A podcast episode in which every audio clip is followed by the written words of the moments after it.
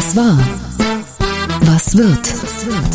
Bosbach und Rach, die Wochentester. Powered bei Redaktionsnetzwerk Deutschland und Kölner Stadtanzeiger. Und hier sind die Wochentester. Wolfgang Bosbach und Christian Rach. Nein, hier ist nicht Wolfgang Bosbach. Hier ist Uli Jorges, der den Wolfgang Bosbach vertritt. Und ich melde mich heute aus Mallorca. Werden Sie jetzt bloß nicht neidisch. Es ist in Deutschland wahrscheinlich viel schöner als hier in Mallorca. Hier ist es nämlich kühl. Hier stürmt es in der vergangenen Nacht und völlig anders, als man sich das vorstellt. Also seien Sie froh, dass Sie zu Hause sind. Ja, und natürlich auch ein sonniges Hallo von Christian Rach aus Hamburg. Hier ist seit vier Wochen Sonnenschein und die Leute dürstet es nach Regen. Und danke, lieber Uli Jörges, dass du für Wolfgang, der heute nicht kann, einspringst. Ja. Wir geben Ihnen alles, was wir können und was angemessen ist. Militärischer und ziviler Art. Mit diesem Versprechen ist CDU-Chef Friedrich Merz in dieser Woche nach Kiew gereist, als bislang ranghöchster deutscher Politiker seit Kriegsbeginn. Bundeskanzler Olaf Scholz hat auf einen Besuch in der Ukraine bislang verzichtet, weil die ukrainische Regierung Bundespräsident Frank-Walter Steinmeier wegen dessen früherer Russlandpolitik ausgeladen hatte, wodurch sich Scholz vom ukrainischen Botschafter Andriy Melnik prompt die Watsche einfing, Zitat, eine beleidigte Leberwurst zu sein. Am Donnerstag dann die Wende. Steinmeier telefoniert mit seinem ukrainischen Amtskollegen Zelensky und der lädt nun die gesamte Bundesregierung nach Kiew ein. Wie viel Deutschland tun kann und auch sollte, das besprechen wir mit einem der führenden Intellektuellen im Land. Was war, was wird heute mit diesen Themen und Gästen? Auf dem Prüfstand der Wochentester. Hilfsdebatte. Wie zynisch ist es, der Ukraine keine weiteren schweren Waffen zu liefern?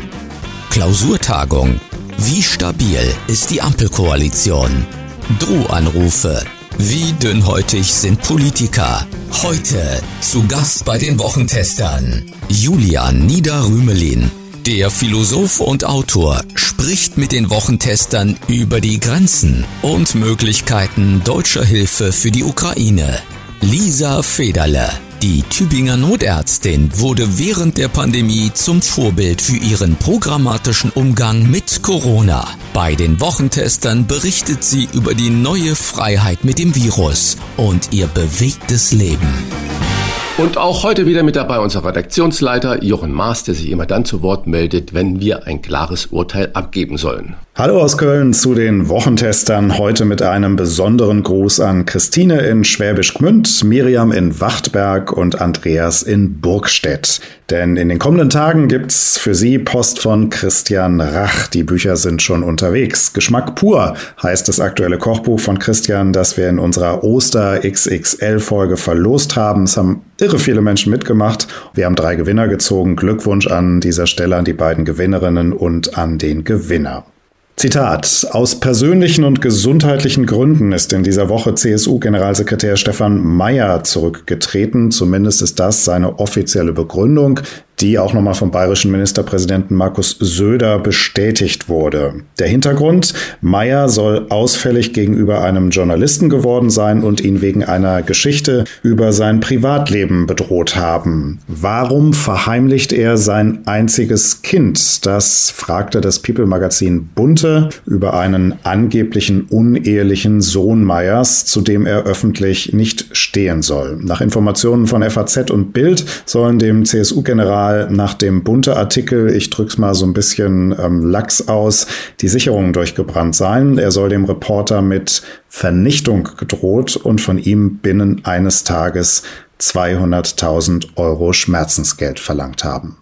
Zwei Dinge. Erstens, das geht natürlich gar nicht, was, wenn das alles so stimmt, wie das erzählt wird, was äh, der Meier da getan hat oder gesagt hat und von sich gehen. Punkt, Ende. Das geht überhaupt nicht.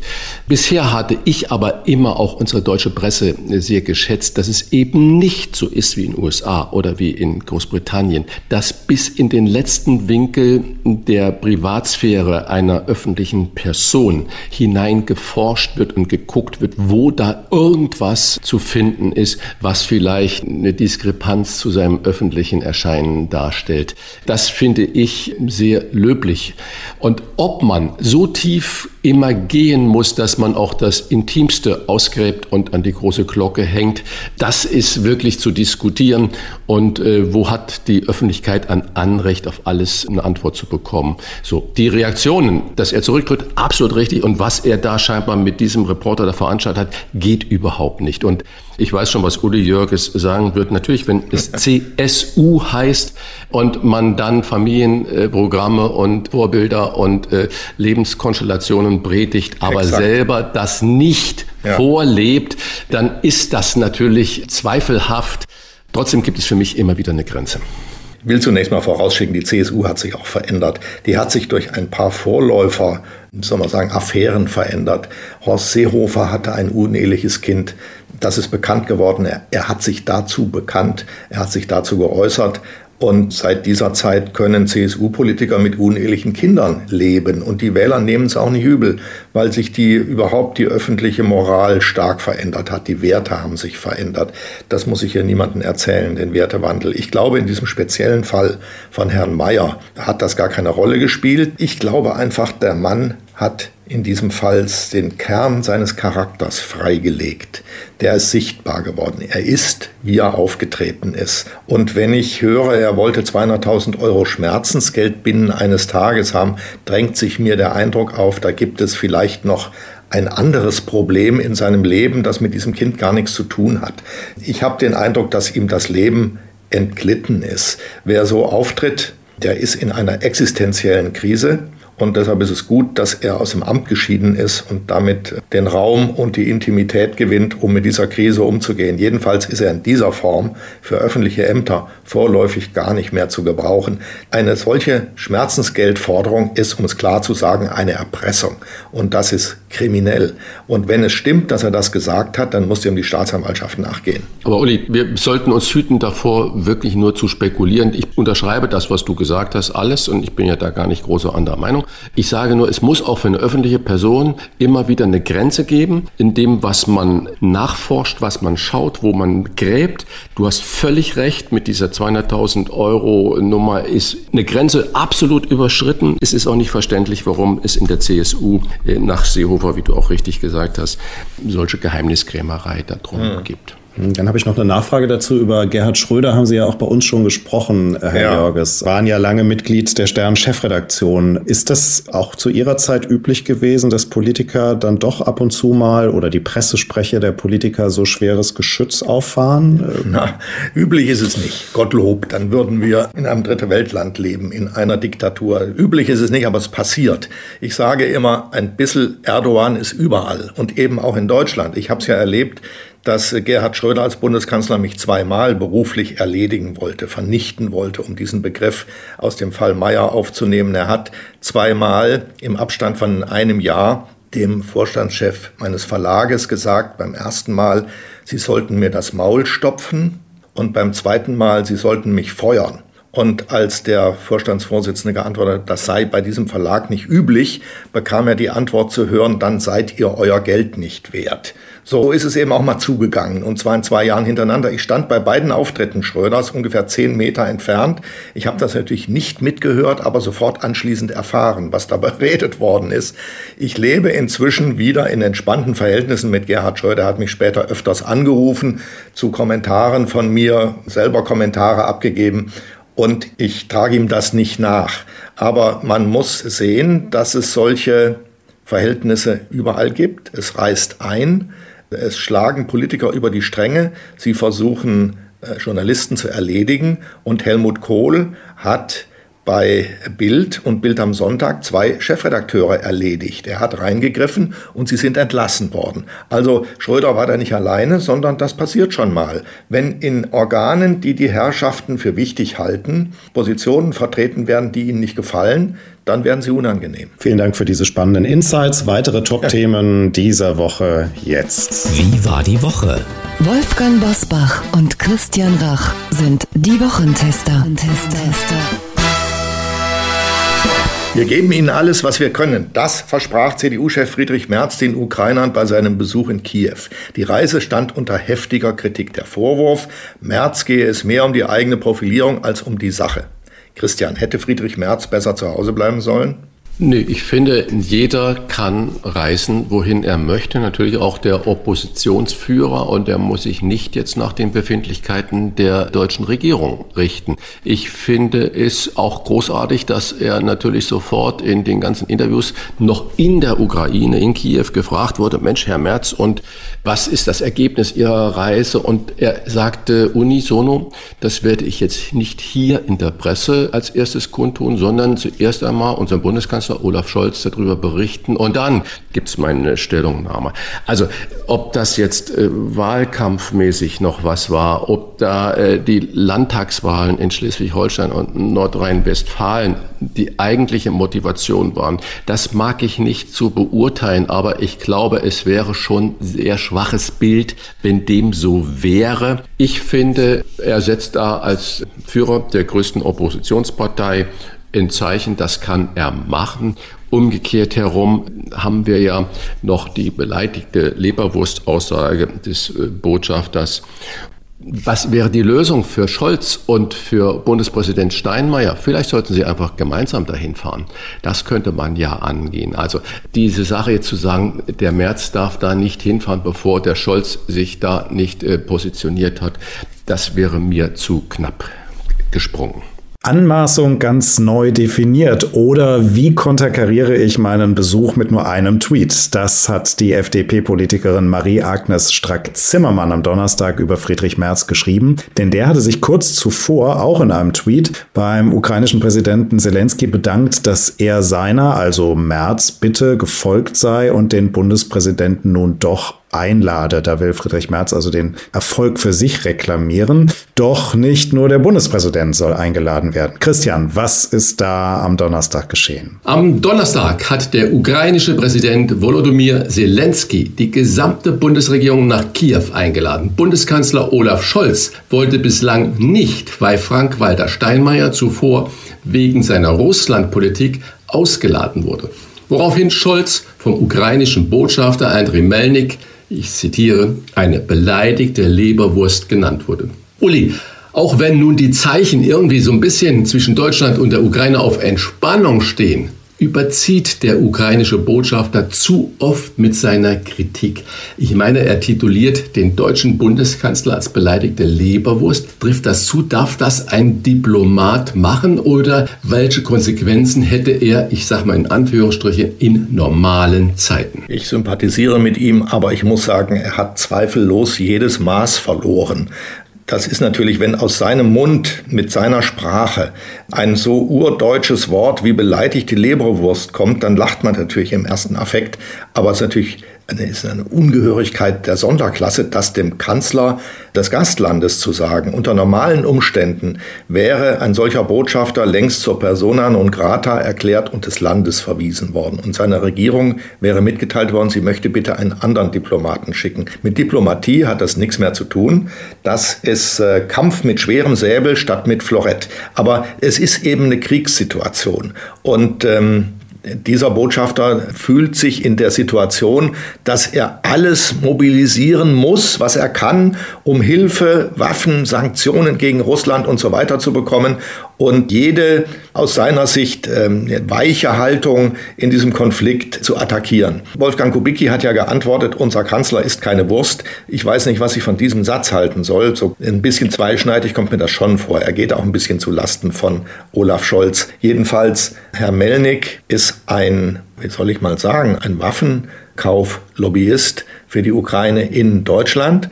Und er sagt manches Richtige. Die Art, wie er es sagt, ist überhaupt nicht diplomatisch, ist äh, nur toleriert, weil niemand einen zusätzlichen Konflikt mit der Ukraine haben möchte. Und ich finde natürlich in der Sache, muss ich sagen, finde ich es falsch, dass sich Olaf Scholz jetzt hinter den Bundespräsidenten zurückgezogen hat und gesagt hat, solange der nicht eingeladen wird, kann er auch nicht reisen. Das finde ich nur eine ganz schwache Reaktion, denn das nimmt ihm selbst Handlungsspielraum. Das kann ja nicht das letzte Wort sein. Dass der Bundespräsident sich selbst verstecken wollte hinter dem polnischen Präsidenten und hinter den drei Präsidenten der baltischen Staaten, also mit vier anderen dorthin reisen wollte, weil er ein bisschen schlechtes Gewissen hatte und weil er wusste, dass ihm in Kiew vorgeworfen wird, er habe früher russische Positionen vertreten, das ist für einen deutschen Bundespräsidenten nicht adäquat. Der muss schon alleine fahren. Der hätte seine Reise selbst organisieren müssen.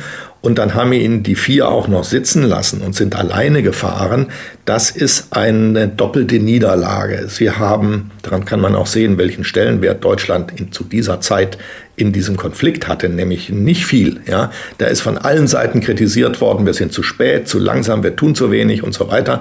Und da hat es dem polnischen Präsidenten, der diese Reise organisiert hat, gut ins Zeug gepasst, zu zeigen, dass die Deutschen im vierten Glied laufen.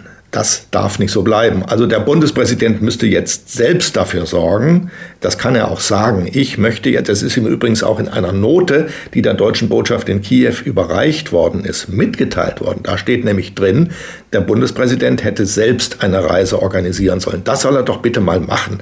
Denn wenn er, solange er das nicht tut, bleibt auch Olaf Scholz in Berlin und reist auch nicht hin. Nun brauchen wir keinen ständigen Reisetourismus, aber dass der deutsche Kanzler mal dorthin fährt in das Land, das wir alle unterstützen mit Waffen und Sanktionen, das halte ich für überfällig. Aber wäre das nicht so ein Gang nach Canossa? Ich meine, und, und warum? Für, für den Bundespräsidenten? Ja, warum? Ähm, er hat seine Position ja revidiert, er hat sich entschuldigt, er hat eingestanden, ja. dass er das früher falsch gesehen hat, aber damit ist er nicht alleine. Und äh, Cem Özdemir hat im Gespräch ähm, gesagt, wir müssen mal wegkommen von dem Wir und mal Ich sagen. Das heißt, ja. dass jeder, der mal eine andere Einschätzung und Meinung hatte, auch auch mal seine Fehleinschätzung äh, eingestehen sollte. Das hat der Bundespräsident ja getan.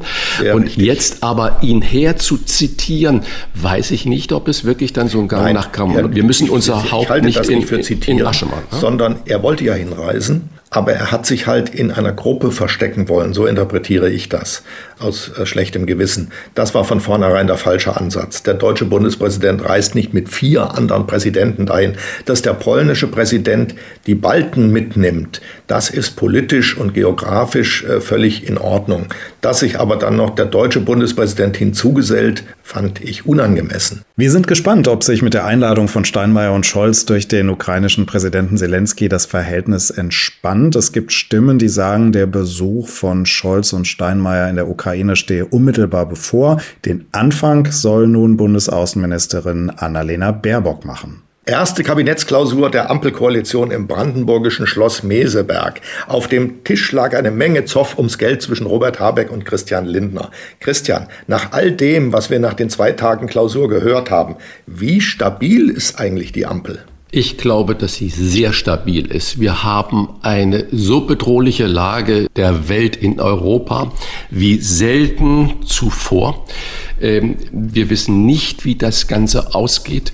Und wir haben Inflation, die auf über sieben Prozent hochgeht. Wir haben Streiks, wir haben die Auswirkungen von Corona und diese massive Bedrohung und Belastung durch den Ukraine-Krieg, der von Russland da initiiert wurde. Und dass man dann diskutiert, auch ernsthaft diskutiert, verschiedene Positionen austauscht, das finde ich absolut angemessen und richtig. Und es wird nicht jetzt nur gedrellert und das Lied der Harmonie gesungen, dass man dann Positionen da klärt und hinterher sich da hinstellt, zu dritt hinstellt und sagt, das und das haben wir gemacht und die Punkte genau tituliert. Das finde ich in dieser so existenziellen Situation, wie sich Europa noch nie seit dem Zweiten Weltkrieg äh, befunden hat, finde ich absolut ein starkes Zeichen. Und dass es da auch mal knirscht, gehört einfach dazu. Mich würde es eher beunruhigen, wenn das nur Friede, Freude, Eierkuchen wäre. Also ich glaube, die Ampel ist im Moment jedenfalls nicht gefährdet. Ich unterschreibe das zu 100 Prozent. Das ist äh, die richtige Situationsbeschreibung. Aber ich finde, in den letzten Wochen vor Meseberg ist auch die Sollbruchstelle dieser Koalition sichtbar geworden, als nämlich die SPD, die Bundestagsfraktion, die Partei, auch Olaf Scholz sich sehr schwer getan haben, in der Ukraine-Frage äh, neue Bewegung in die Politik zu bringen. Da ist klar geworden, die Grünen und die FDP sind schon weit weg von der SPD. Und man sagt ja, die äh, großen politischen Probleme suchen sich die Koalition, die ihnen angemessen sind. Da war schon sichtbar, wenn die SPD nicht aufpasst und nicht flexibel genug ist und nicht gut genug argumentiert, in der Öffentlichkeit vor allem, die Menschen mitnimmt, dann kann es passieren, dass irgendwann, das würde sicher bei den Grünen beginnen, dass irgendwann ein Bruch entsteht. Das kann dann ganz schnell sein an einer konkreten Frage. Es geht um die Lieferung von irgendwelchen Waffen. Die SPD sagt nein, die Grünen sagen ja. Und dann ist man an dem Punkt. Insofern war die Reise von Friedrich Merz nach Kiew auch strategisch in die Innenpolitik äh, transformiert eine wichtige Reise, weil die CDU dadurch als wiedererweckte Partei sichtbar geworden ist. Also ich will damit sagen, die SPD muss aufpassen. Olaf Scholz muss aufpassen, dass ihm die beiden anderen Partner nicht irgendwann wegbrechen. Ja, sehe ich ganz genauso. Aber ich bin auf unser Gespräch mit äh, Professor Nieder Rümelin gespannt, wie er diese Lage sieht. Ich glaube, wir können nicht von einem Tag auf anderen neue Entscheidungen herbeiführen wo wir dann sagen, das musste jetzt so schnell gehen. Ich finde es auch richtig, dass man mal alte Ziele in Frage stellt und auch parteiintern heftig darüber diskutiert und nicht sofort, weil zum Beispiel in der Presse oder vermeintlich die Stimmung in der Bevölkerung eine andere ist, sofort dann das Fähnchen so in den Wind hält. Also du hast auch recht in deiner äh, Beschreibung. Vermutlich könnte das eine Stelle werden, aber was sollen wir heute darum spekulieren, was daraus werden könnte? Wir werden es einfach weiter beobachten. Sehr richtig. Ich finde, es gibt einen für mich aufregenden Satz, den Olaf Scholz gesagt hat, über den man öfter mal nachdenken kann bei passender Gelegenheit. Er hat nämlich gesagt, selbst wenn ich nichts tue oder nichts sage, heißt das, dass ich auch führe. Ja, so ähnlich hat er es formuliert. Er tut nichts, er sagt nichts und das, dahinter verbirgt sich aber Führung. Das ist kein witziger Satz. Das ist ein ernstzunehmender. Also wenn er sagt, äh, bin jetzt noch nicht bereit, schwere Waffen, Panzer und sonst was zu liefern, sondern bin dabei, mich mit den Amerikanern abzustimmen und so weiter und so fort, dann muss man das ernst nehmen. Und ich sehe hinter dieser zögerlichen Haltung auch immer das Nachdenken in Berlin über die Frage, wie kann dieser Krieg überhaupt zu Ende gehen, der geht nicht durch Waffen zu Ende. Russland wird nicht siegen, da bin ich von überzeugt. Und die Ukraine umgekehrt kann auch nicht siegen. Sie kann die Russen nicht überall aus dem Land werfen. Also muss man eine Lösung finden. Wir haben da schon drüber geredet. Wir werden noch drüber reden. Öffentlich ist darüber geredet worden, dass ähm, es irgendeine Form von Teilung der Ukraine geben dürfte, dass ein Teil der Ukraine mit einer russisch orientierten Bevölkerung vielleicht nach einem Referendum an Russland fällt und der Rest sich der Europäischen Union Aber, anschließt. Ähm, Uli, lass uns da gleich äh, drüber sprechen, auch mit Nida Rümelin. Machen und ähm, Olaf Scholz betont ja immer nur, was du gerade gesagt hast, dass er im engsten Austausch mit der ukrainischen Führung und mit Präsident Zelensky ist. Im engsten Austausch bedeutet eigentlich fast täglich, so würde ich es interpretieren. Und es ist auch eigentlich großartig, dass er nicht alles an die große Glocke hängt. Das ist so eine Gratwanderung, wo muss er seine Partner oder auch die Öffentlichkeit mitnehmen und zu sagen, wir tun unglaublich viel und wo lässt er sich als beleidigte Leberbrust konsequenzlos betiteln. Wie zynisch ist es, wenn wir der Ukraine keine weiteren schweren Waffen liefern? Das hat Christian in einem Wochentester Spezial den Wissenschaftsjournalisten Ranga Yogeshwar gefragt. Anlass war der offene Brief an Olaf Scholz von 28 führenden Intellektuellen im Land. Ist der Brief zynisch? Hier Rangas Antwort. Vielleicht hatte Herr Scholz diesen Brief überhaupt noch nicht gelesen, denn das steht ja nicht im Brief drin. Es geht ja nicht darum, die Ukraine alleine zu lassen oder davon auszugehen, die sollen sich ergeben, das steht nicht drin. In dem Brief geht es um eine Eskalationsstufe, bei der durch schwere Waffen etwas passieren könnte, was wir alle nicht wollen. Das steht drin. Wenn Sie das vollständige Gespräch nochmal hören wollen, dann klicken Sie einfach unsere Spezialfolge an. Der Wochentester, die gibt's auf allen Podcast-Plattformen. Wir setzen die Debatte über die Grenzen deutscher Hilfe an dieser Stelle fort mit dem ehemaligen Kulturstaatsminister Julian Nieder-Rümelin. Auch er hat den offenen Brief mit unterzeichnet. Das Gespräch gleich nach einer kurzen Werbung. Wir bedanken uns bei unserem Werbepartner meinauto.de für die freundliche Unterstützung. Ein neues Auto zu finden ist gar nicht so einfach und vor allem zeitaufwendig, denn in der Regel klickt man sich von Portal zu Portal oder fährt von Händler zu Händler. Die Experten von meinauto.de machen es Ihnen leicht, denn im größten deutschen Online-Shop für Neuwagen finden Sie Ihr Traumauto digital und wählen bequem zwischen Kauf, Finanzierung oder Leasing. Bei meinauto.de finden Sie 47 Marken und mehr als 400 Modelle.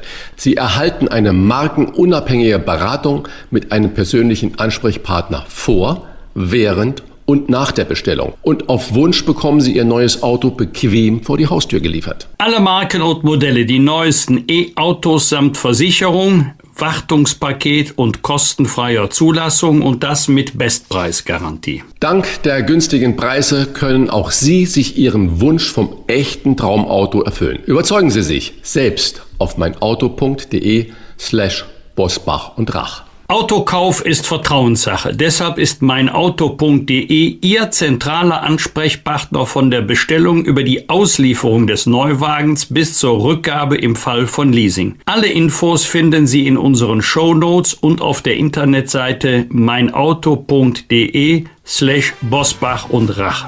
Klartext, Klartext. Wolfgang Bosbach und Christian Rach sind die Wochentester. Tester, Tester.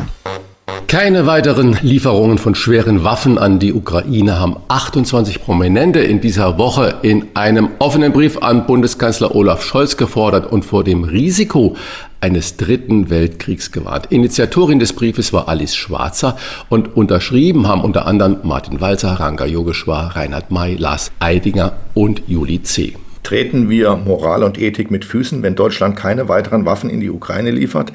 Das fragen wir den Mitunterzeichner Julian Nieder-Rümelin, Philosoph, Autor und bei den Wochentestern bereits während der Pandemie ein Gesprächspartner, mit dem man sehr gut und differenziert Grenzen ausloten kann. Herzlich willkommen bei den Wochentestern, lieber Herr Nieder-Rümelin. Ja, guten Tag. Ich freue mich auf das erneute Gespräch. Lassen Sie uns zu Beginn dieses Gesprächs bitte einmal unserem Bundeskanzler Olaf Scholz zuhören. Am 1. Mai bei einem Auftritt in Düsseldorf. Ich jeden Pazifismus.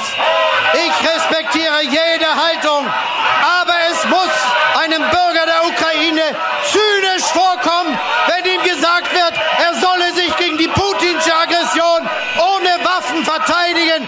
Das ist aus der Zeit gefallen. Ja, ich wiederhole den Satz mal. Es muss einem Bürger der Ukraine zynisch vorkommen, wenn ihm gesagt wird, er solle sich gegen die putinsche Aggression ohne Waffen verteidigen. Das ist aus der Zeit gefallen. Sind Sie aus der Zeit gefallen und ein Zyniker, Herr Niederrümelin? Naja, im Gegenteil. Der Brief selbst, den ich übrigens nicht mitformuliert habe, ich habe ihn nur dann unterzeichnet. Als er Davon bin ich überzeugt, wurde. dann wäre er besser geworden. ich hätte manche Passagen anders formuliert, sagen wir es mal so, weniger missverständlich. Aber ich finde, der Tenor und die Stoßrichtung stimmen der ist ja auch von den, gleich vom ersten Satz her, also der beginnt ja dieser Brief mit, sehr geehrter Herr Bundeskanzler, wir begrüßen, dass Sie bisher so genau die Risiken bedacht haben und so weiter, das Risiko der Ausbreitung des Krieges innerhalb der Ukraine, Ausweitung auf ganz Europa, auch das Risiko eines dritten Weltkrieges. Das heißt, die Stoßrichtung ist diesem besonnenen Kurs der übrigens mit massiven Sanktionen gegenüber Russland, mit Waffenlieferungen an die Ukraine verbunden war, fortzusetzen. Und wenn man ein bisschen die Tage zurückdreht jetzt in den letzten ja, zwei, drei Wochen, in der Tat, der Bundeskanzler hat sich nur selten geäußert, dann immer sehr sachlich und sehr präzise und sehr besonnen, hat auch gesagt, er hat einen Eid geleistet und dieser Eid verpflichtet ihn, alle Risiken zu bedenken, auch das Risiko eines Nuklearkrieges. Und er lässt sich nicht treiben von Stimmungslagen, das sei seine Pflicht als Bundeskanzler, das ist mir sehr sympathisch, diese Haltung in dieser hochgefährlichen Situation, in der wir uns befinden. Aber wenn Sie so an die mediale Situation zurückdenken der letzten Wochen, dann hatte man den Eindruck, alte Bellizisten, denen ohnehin die ganze Richtung noch nie passte mit Entspannungspolitik und Kooperation und internationaler Verrechtlichung, und neue Bellizisten, die noch vor kurzem sich als Pazifisten bezeichneten oder zum Beispiel wie die Grünen Spitze den jetzigen Wirtschaftsminister Habeck zurückpfiffen, als er vorschlug im Wahlkampf, dass man doch Verteidigungswaffen an die Ukraine liefern sollte, nahmen den Bundeskanzler als zu zögerlich, zu ängstlich. Ja, eine Frage im Spiegel-Interview, ja, haben Sie Angst, Herr Bundeskanzler, unter Beschuss. Und meine Sorge war, dass wir eine Dynamik der sozusagen medialen Eskalation von Bellizismus erleben, auch in den USA teilweise. Und dann dieser besonnene Kurs, den auch Biden fährt. Biden hat Polen daran gehindert, Angriffswaffen an die Ukraine zu liefern. Das war der US-amerikanische Präsident, um eine Eskalation äh, nicht auszulösen, dass dieser besonnene Kurs jetzt beendet wird, weil das die Politik einfach nicht mehr aushält, diesen massiven Aber Druck. der fatale Eindruck, Herr Niederrümelin, aus diesem Brief, jedenfalls auf mich, ich glaube auf viele andere auch, ist ja der, dass den Ukrainern quasi empfohlen wird, sie möchten sich in ihr Schicksal ergeben, anstatt einen dritten Weltkrieg heraufzubeschwören. Für mich ist der, Nein, der, der, der, der Satz, der mich auf die, die Palme treibt, ist der, ja. ist der, wo zu einem Kompromiss zwischen beiden aufgerufen wird. Also zwischen dem Angreifer und dem Angegriffenen. Die sollen ja. einen Kompromiss schließen. Das Was heißt denn das, dass der, dass der Angegriffene Land hergibt, damit sich der Angreifer zufrieden gibt? Nein, nein. Also das sind ja alles Interpretationen, die, die vielleicht die Aufgeregtheit der aktuellen Situation Klar. verschuldet sind. Im Text steht davon äh, kein Wort. Im Gegenteil. Äh, ich meine nochmal, ich habe den Text so nicht formuliert, aber da geht es darum, diesen besonnenen Kurs beizubehalten. Zu dem besonnenen Kurs vielleicht zeige ich nochmal die wichtigen Kriterien dieses Kurses, die auch vom Bundeskanzler immer betont worden sind. Russland darf nicht siegen. Russland darf nicht siegen. Und die schweren, die wahrscheinlich schwersten Sanktionen seit dem Zweiten Weltkrieg, die verhängt worden sind, bringen Russland ohnehin in eine vermutlich schwierige Lage. Manche Ökonomen sagen 20 Prozent Bruttoinlandprodukteinbruch. Das ist dann das Vierfache von dem, was wir in der Weltwirtschaftskrise 2009, 10, 11 erlebt haben. Das ist schon eine gewaltige Herausforderung. Es sind Waffen geliefert worden. Es ist viel Geld äh, an die Ukraine gegangen. Deutschland übrigens von allen europäischen Ländern am meisten Unterstützung der Ukraine gegenüber. Russland hat sich völlig verkalkuliert die hatten offenbar die Vorstellung, ein Teil der ukrainischen Bevölkerung, also insbesondere russischsprachige, würden da vielleicht sogar mit Jubel die Invasoren empfangen. Nichts davon ist eingetreten. Sie haben gewissermaßen Nation Building, wie das so neudeutsch heißt, betrieben. Die ukrainische Nation, die vorher zerklüfteter war, die ist jetzt durch diesen Angriffskrieg zusammengeschweißt worden. Und die Kriegsziele sind offenkundig schon jetzt nicht erreicht. Äh, die russische Militär hat sich aus der Umgebung von Kiew zurückgezogen, äh, beschränkt sich jetzt also auf den Süden und auf den Osten. Das heißt, Russland hat seine Kriegsziele nicht erreicht und die Hoffnung ist, dass es eben relativ bald zu einem vertraglichen Vereinbarung kommen kann, bei der der Krieg das Elend für die ukrainische Bevölkerung in allererster Linie beendet wird, aber es keinen Diktatfrieden gibt, also nicht Russland jetzt diktieren kann, was die Bedingungen sind, und dafür stehen eigentlich die Zeichen relativ günstig, wenn es jetzt nicht noch auf den letzten Metern zu einer äh, gefährlichen Eskalation kommt. Mhm. Herr Niederrümelin, Sie haben aber jetzt schon zweimal im Gespräch gesagt, Sie haben den Brief ja gar nicht formuliert, sondern nur ja. unterschrieben. Da höre ich so ein bisschen so ein Zögern in der Stellungnahme heraus und die Schriftstellerin Katja Lange-Müller bereut mittlerweile ja ihre Unterschrift unter diesen Brief. Und dann gibt es ja schon einen Antwortbrief, der in der Zeit veröffentlicht wurde. Und da stehen dann andere Forderungen drin, nämlich gerade konträre Forderungen wie kontinuierliche Waffenlieferungen an die Ukraine, gleichzeitige Ausweitung der Sanktionen auf dem Energiesektor, unterschrieben unter anderem von Daniel äh, Kehlmann, Springer Vorstand Matthias Döpfner. Was haben diese Unterzeichner von diesem zweiten Brief an den Bundeskanzler Ihrer Meinung nach nicht verstanden? Oder sagen Sie, Sie würden auch lieber so einen Brief unterzeichnen als den ersten? Also ich habe den jetzt noch nicht gelesen, ich habe nur die Reaktionen darauf gelesen, das muss ich jetzt zu meiner Schande gestehen.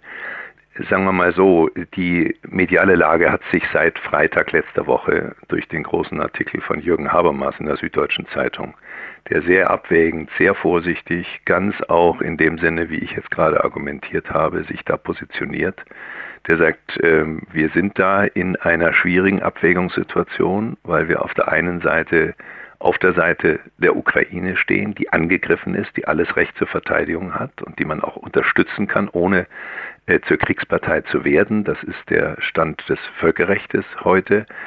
Äh, aber die Frage ist eben, in welchem Umfang. Da gibt es jetzt ein Gutachten des Wissenschaftlichen Dienstes des Deutschen Bundestages, das ich sehr zur Lektüre empfehle. Da sieht man, wie komplex die Abwägungen sind. Und auf der anderen Seite hat sich der Westen entschieden. Das ist nicht der Inhalt unseres Briefes, sondern das ist der Konsens der NATO, der USA, Bundesrepublik Deutschland, dass es nicht zur Kriegspartei, dass der Westen nicht zur Kriegspartei wird weder einzelne NATO-Staaten noch die NATO als Ganze. Und das führt zu einer Gratwanderung, von der ich spreche. In solchen Situationen gibt es immer, jetzt darf ich mal als Philosoph sagen, dilemmatische Situationen. Das heißt Situationen, bei denen es im Grunde nur Entscheidungen gibt, bei denen Schuld auf sich geladen wird, bei denen Unschuldige sterben, bei denen wir etwas tun, was wir nicht tun dürfen, ethisch gesehen. Und wir haben zwischen Alternativen zu wählen, in denen das gilt. Das heißt, man kommt nicht schuldlos aus dieser Situation heraus. Das ist ein großes Ärgernis auch für die philosophische Ethik. Und ich glaube, in einer solchen Situation sind wir. Und in dieser Abwägung müssen wir versuchen, jetzt nicht allzu versimplifizierend damit umzugehen. Und das ist eigentlich jetzt erreicht. Das heißt, wir haben nach meinem Eindruck jetzt eine sehr viel differenziertere Diskussionslage. Insofern ähm, hat sich also auch dieser offene Brief schon ganz gut bewährt.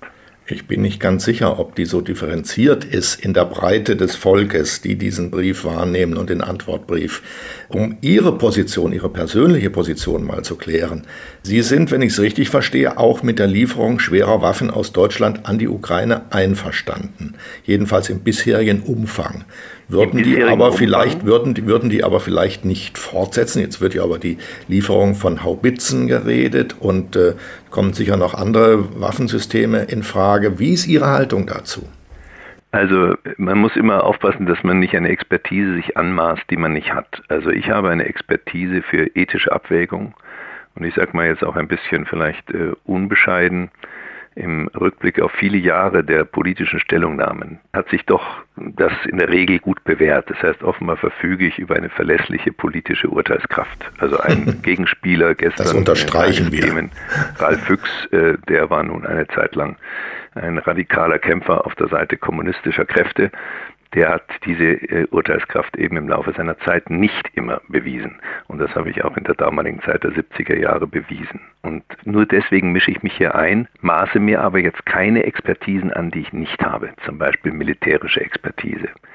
Ich habe das Gutachten des wissenschaftlichen Dienstes, äh, was auch diskutiert wird unter Völkerrechtlern gelesen. Und da will ich mal einen Punkt herausgreifen. Wann wird eine unterstützende Partei, also in dem Fall jetzt die Bundesrepublik Deutschland, die die Ukraine bei ihrem Verteidigungskrieg unterstützt, selbst zur Kriegspartei.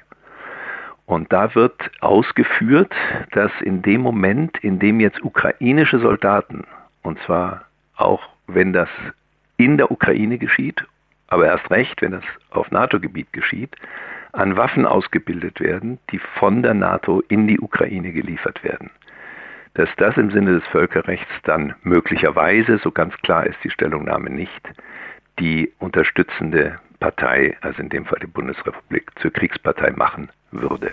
Das dann heißt, wären wir schon längst Kriegspartei. Dann wären nein, wir längst nein, also, Kriegspartei. Also, ja, die ist schon längst vorsichtig. Also ähm, wir haben keinen Angriff äh, bislang äh, Russlands auf, auf NATO-Staaten. Äh, Russland droht immer wieder mit allem Möglichen bis hin zum Nuklearkrieg, aber es scheint bislang jedenfalls auf beiden Seiten die Vorstellung, die zu sein, Russland greift die Ukraine an, beziehungsweise aus deren Sicht nur eine militärische Spezialoperation, was natürlich eine große Lüge darstellt, die der Bevölkerung in Russland vermittelt wird. Und die NATO unterstützt den Angegriffenen, aber im völkerrechtlichen Rahmen, ohne Kriegspartei zu werden. Aber Herr Niederrödel, Entschuldigung, ist das nicht dieses Theorie-Praxis-Problem, was auch Kant ja schon äh, in der Kant-Gens-Reberg-Kontroverse beschrieben hat? Das mag in der Theorie richtig sein, taugt aber nichts für die Praxis. Das ja. heißt, wir können natürlich den wissenschaftlichen Dienst da bemühen und der gibt uns diese Unschuldszusage, wir sind nicht Kriegspartei, aber in der Praxis hängt es von zwei Faktoren ab. Erstens, wie sieht das Umfeld das und zweitens, wie sieht der Aggressor das, in dem Moment ja. Russland Putin?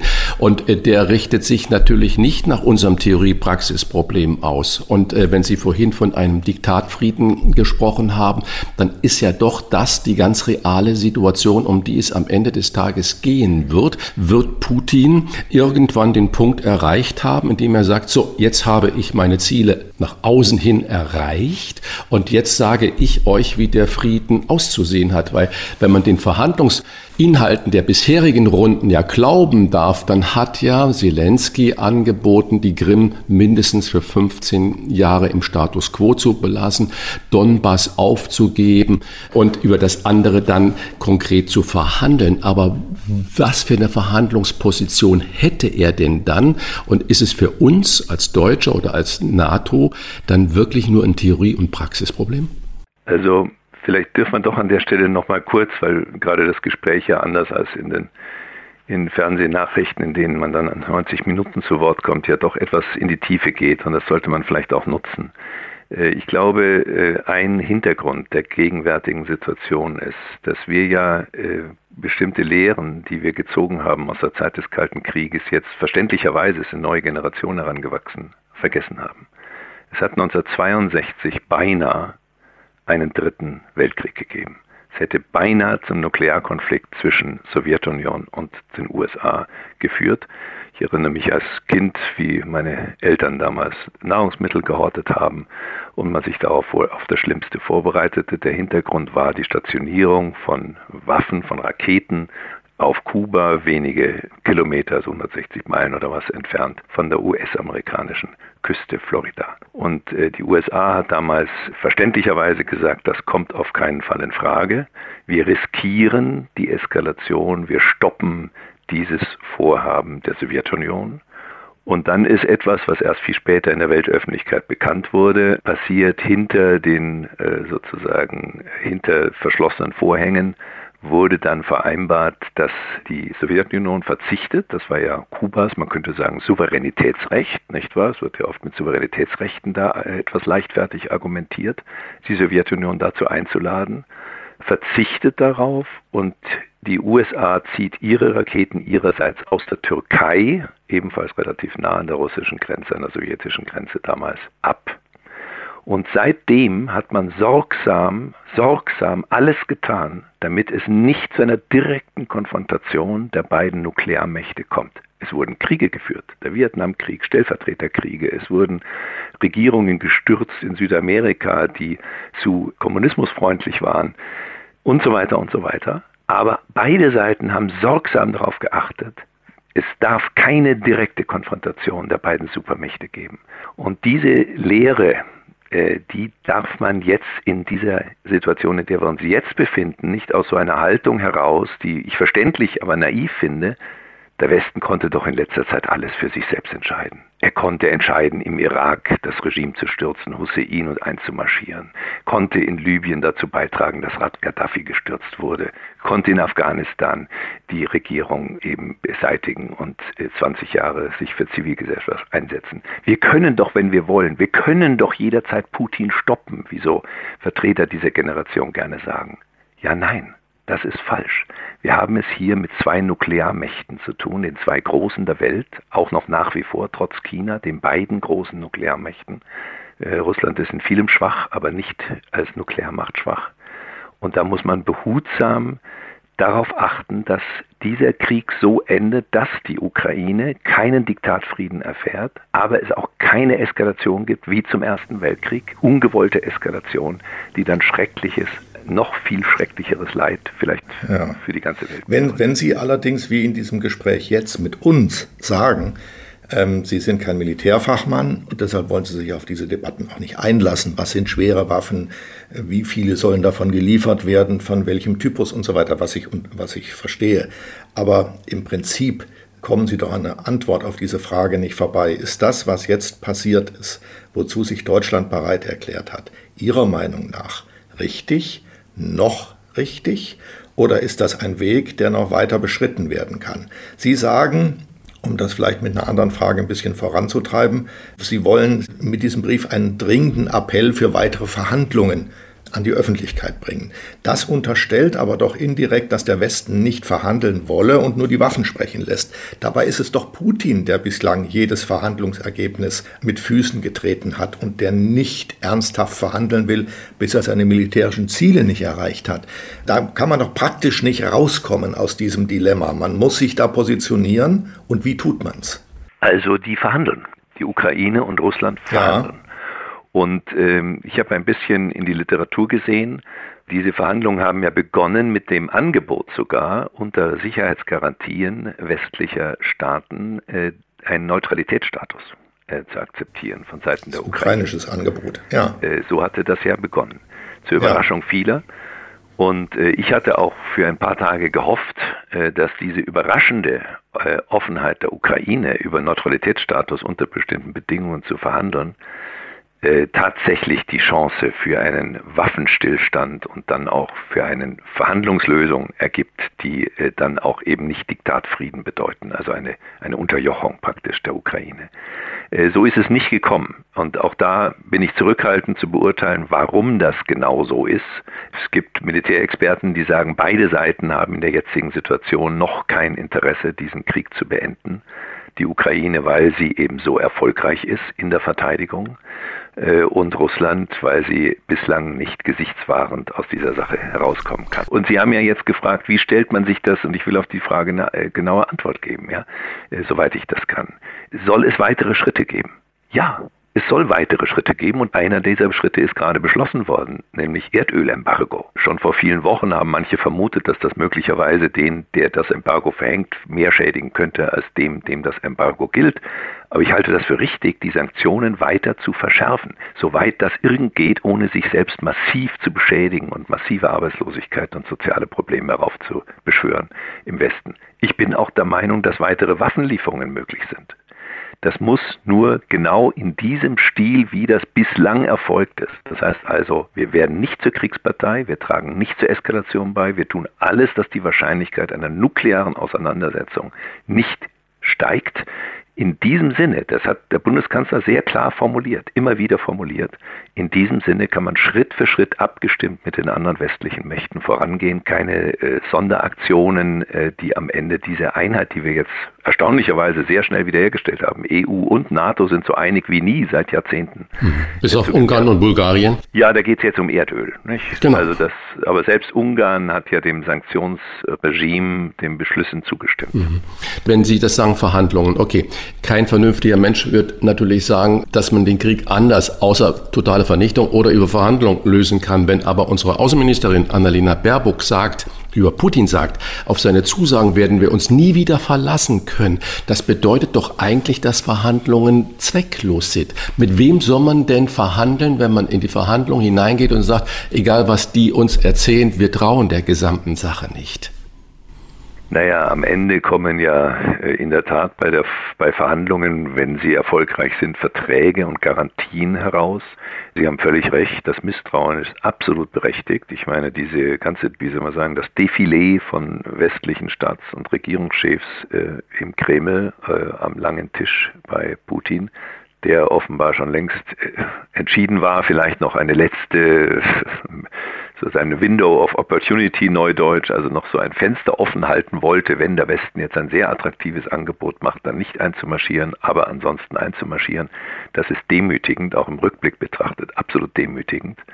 Und das mit, dass man Putin als Person eigentlich überhaupt nicht, aber jedenfalls nach diesem Szenario auf keinen Fall vertrauen kann, liegt auf der Hand. Trotzdem auch jetzt mal wieder zurück. Ich meine, Nixon hat mit China Verhandlungen und Verträge geschlossen, hat Verhandlungen geführt und Verträge geschlossen. Mao war einer der übelsten, totalitärsten Diktatoren, den die Weltgeschichte hervorgebracht hat, neben Hitler und Stalin. Äh, wir haben aus der Vergangenheit, wir gehören jetzt, glaube ich, in dieser Runde alle nicht der jüngsten Generation an, die erst nach 1990 politisch sozialisiert wurde. Wir kennen doch noch eine Zeit, in der der Westen sich eingelassen hat auf Verhandlungen mit Regimen, die noch weit zynischer waren als das heutige Russland.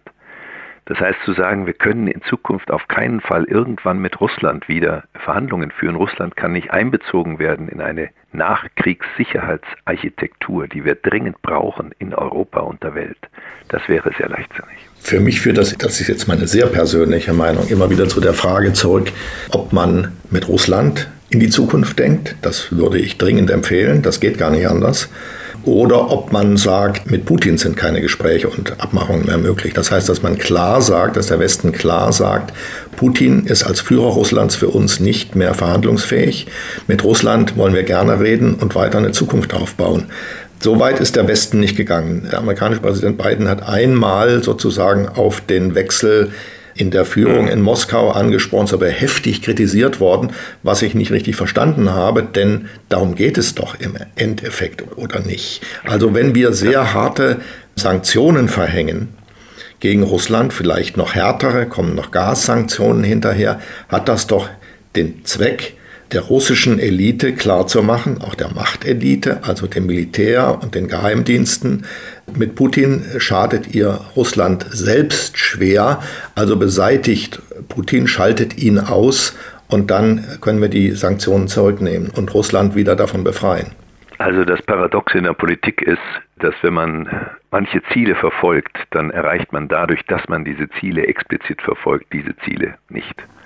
Ja, also wenn versteht. der Westen auf einen Regime-Change in Russland hinwirkt, dann wird es einen Regime-Change nicht geben.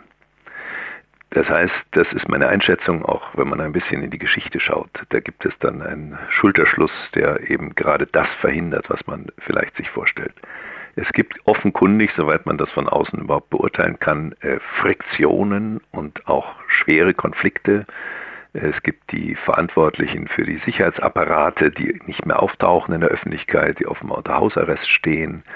Es gibt Oligarchenfamilien, in denen merkwürdige Suizide stattfinden und so weiter. Was in Russland wirklich vor sich geht, kann ich nicht beurteilen und Sie wahrscheinlich auch nicht. Ja, äh, Russland-Kenner wie Barbarowski, habe ich jetzt ein sehr interessantes Interview mit ihm, äh, NZZ gelesen. Die können da etwas besser Auskunft geben, aber auch er sagt, vieles weiß man nicht. Ich erwarte, wenn, wir sind ja fast am Ende der Zeit, wenn vielleicht, Sie haben ja jetzt Visionen angesprochen, also ich erwarte zunehmend, dass wir überhaupt keine Chance haben, zu einem irgendwie geartet, gearteten Status quo ante zurückzukehren.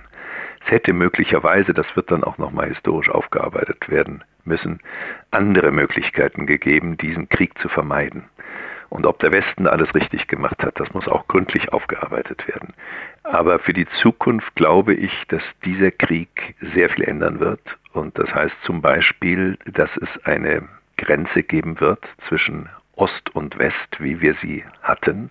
Das heißt, die neutralen Staaten Schweden, Finnland werden vermutlich der NATO angehören, die Ukraine oder jedenfalls die Ukraine ohne Gebiete, da sage ich gleich noch einen Satz, wenn Sie erlauben, dazu ähm, wird vermutlich der NATO angehören. Es wird eine Nachkriegszeit geben, die von Feindseligkeiten geprägt ist, die hoffentlich nicht zum heißen Krieg eskaliert.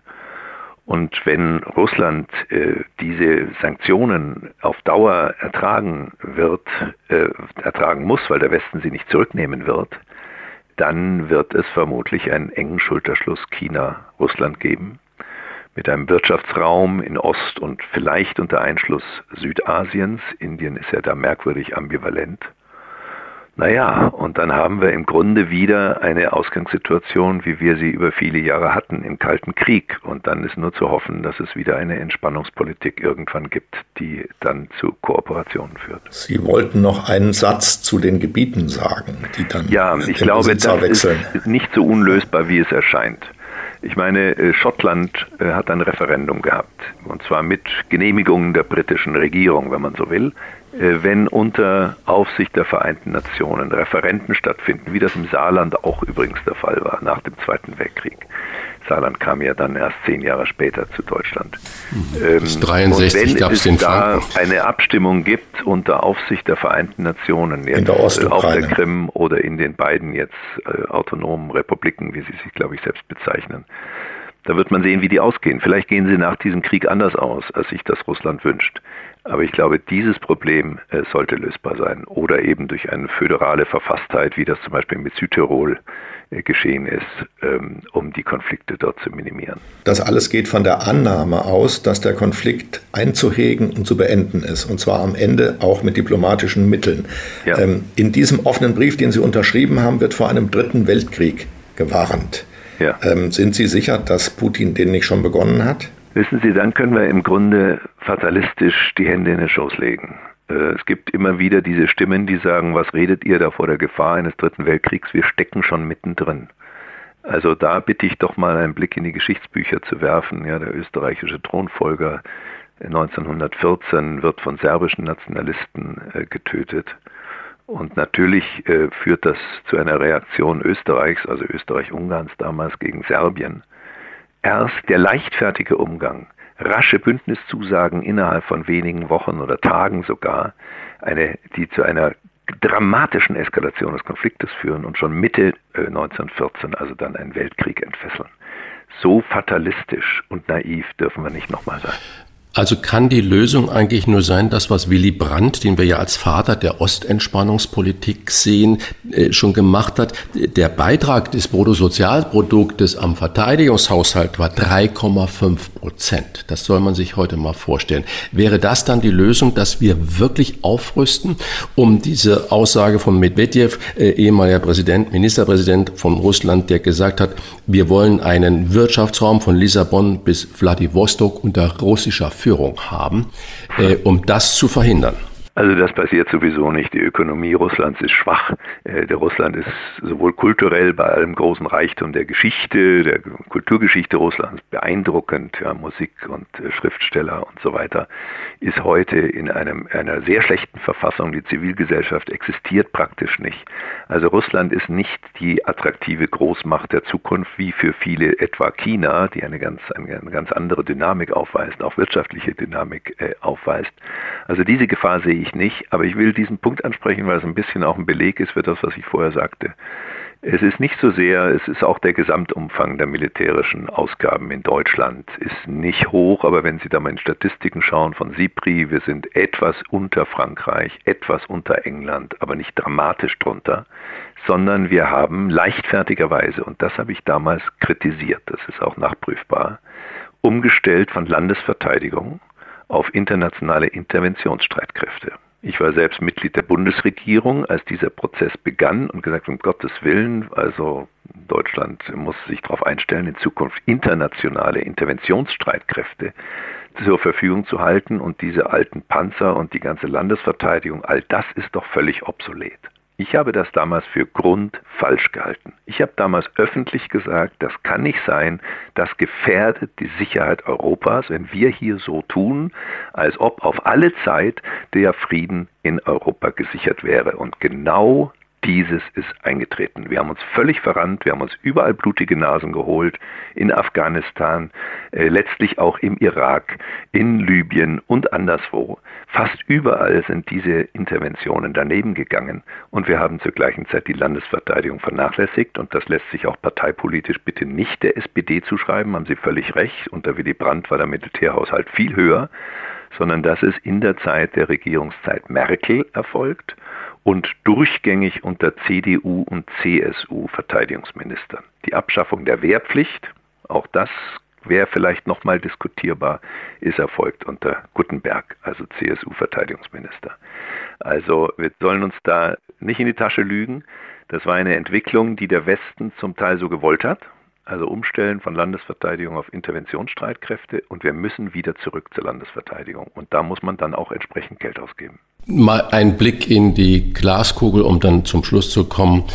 Ihre ganz persönliche Meinung, Herr Professor Niederrümelin, mit welchem Ende des Krieges rechnen Sie wirklich persönlich, nicht unter philosophischen? Was ist Ihr Gefühl, was ist Ihre Hoffnung? Also Prognose und Hoffnung sind leider zwei Paar Stiefel. Ähm, Prognosen sind schwierig, weil es sind Menschen, die da agieren. Das lässt sich wissenschaftlich nicht mit Wahrscheinlichkeiten belegen. Das ist sogar Teil meiner Philosophie. Wir handeln frei. Und deswegen kann es da keine wissenschaftliche Beurteilung geben, wie wahrscheinlich das ist, was jemand tut, jedenfalls in vielen Fällen.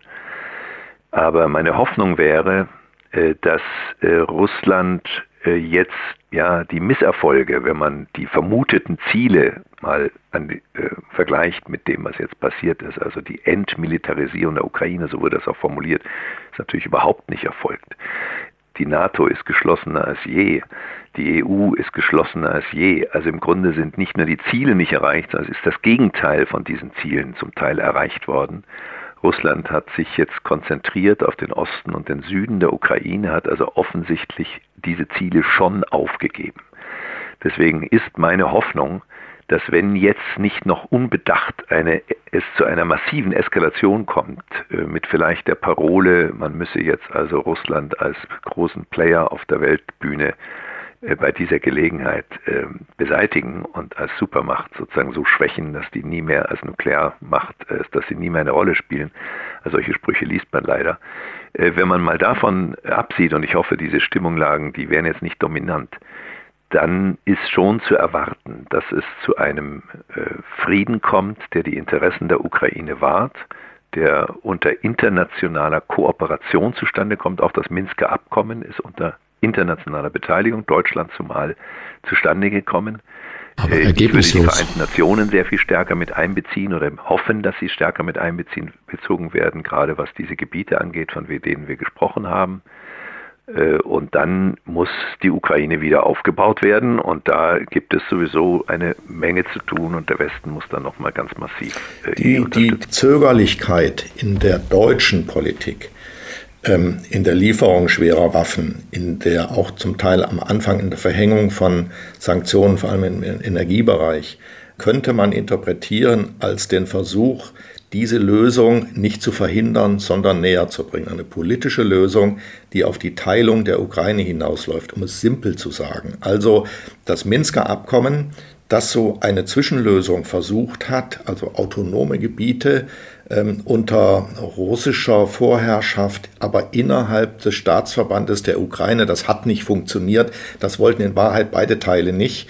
Und jetzt zieht man daraus die Konsequenz, wir müssen eben einen klaren Schnitt machen. Wir müssen zugeben, dass die Ostukraine, in der Russisch gesprochen wird, wo die Menschen zum großen Teil in Richtung Russland schauen, sich den eigenen Weg suchen und Russland einverleibt werden, um es klar zu sagen. Und es gibt eine, eine Landverbindung von Russland bis hin zur Krim. Die Krim bleibt weiter verloren für die Ukraine, während die Ukraine selbst neutralisiert wird und der Europäischen Union beitreten darf. Ist das die Lösung, auf die das alles hinausläuft und die der Westen ja, da auch in bin ich sehr, vor sehr Augen hat? zurückhaltend in der Beurteilung. Äh, vor allem deswegen, weil das nun etwas ist, was vor allem die ukrainische Bevölkerung selbst für sich entscheiden muss. Äh, ich glaube, die internationale Gemeinschaft sollte dabei assistieren. Also nochmal, um ein harmloses Beispiel zu nennen, Alto Adige, Südtirol, das war immerhin auch ein problematisches Gebiet. Die Italianisierung, die sich damals Italien vorgestellt hat, ist gescheitert. Es gab Anschläge gegen Sachen, nicht gegen Menschen, aber immerhin. Und dann am Ende hat Italien eine erstaunlich weise Lösung für dieses Problem gefunden. Das hätte nicht Deutschland hier vorschlagen können oder gar Österreich, dann wäre es auf keinen Fall etwas geworden, sondern das musste vor Ort sehr sensibel entschieden werden. Klar.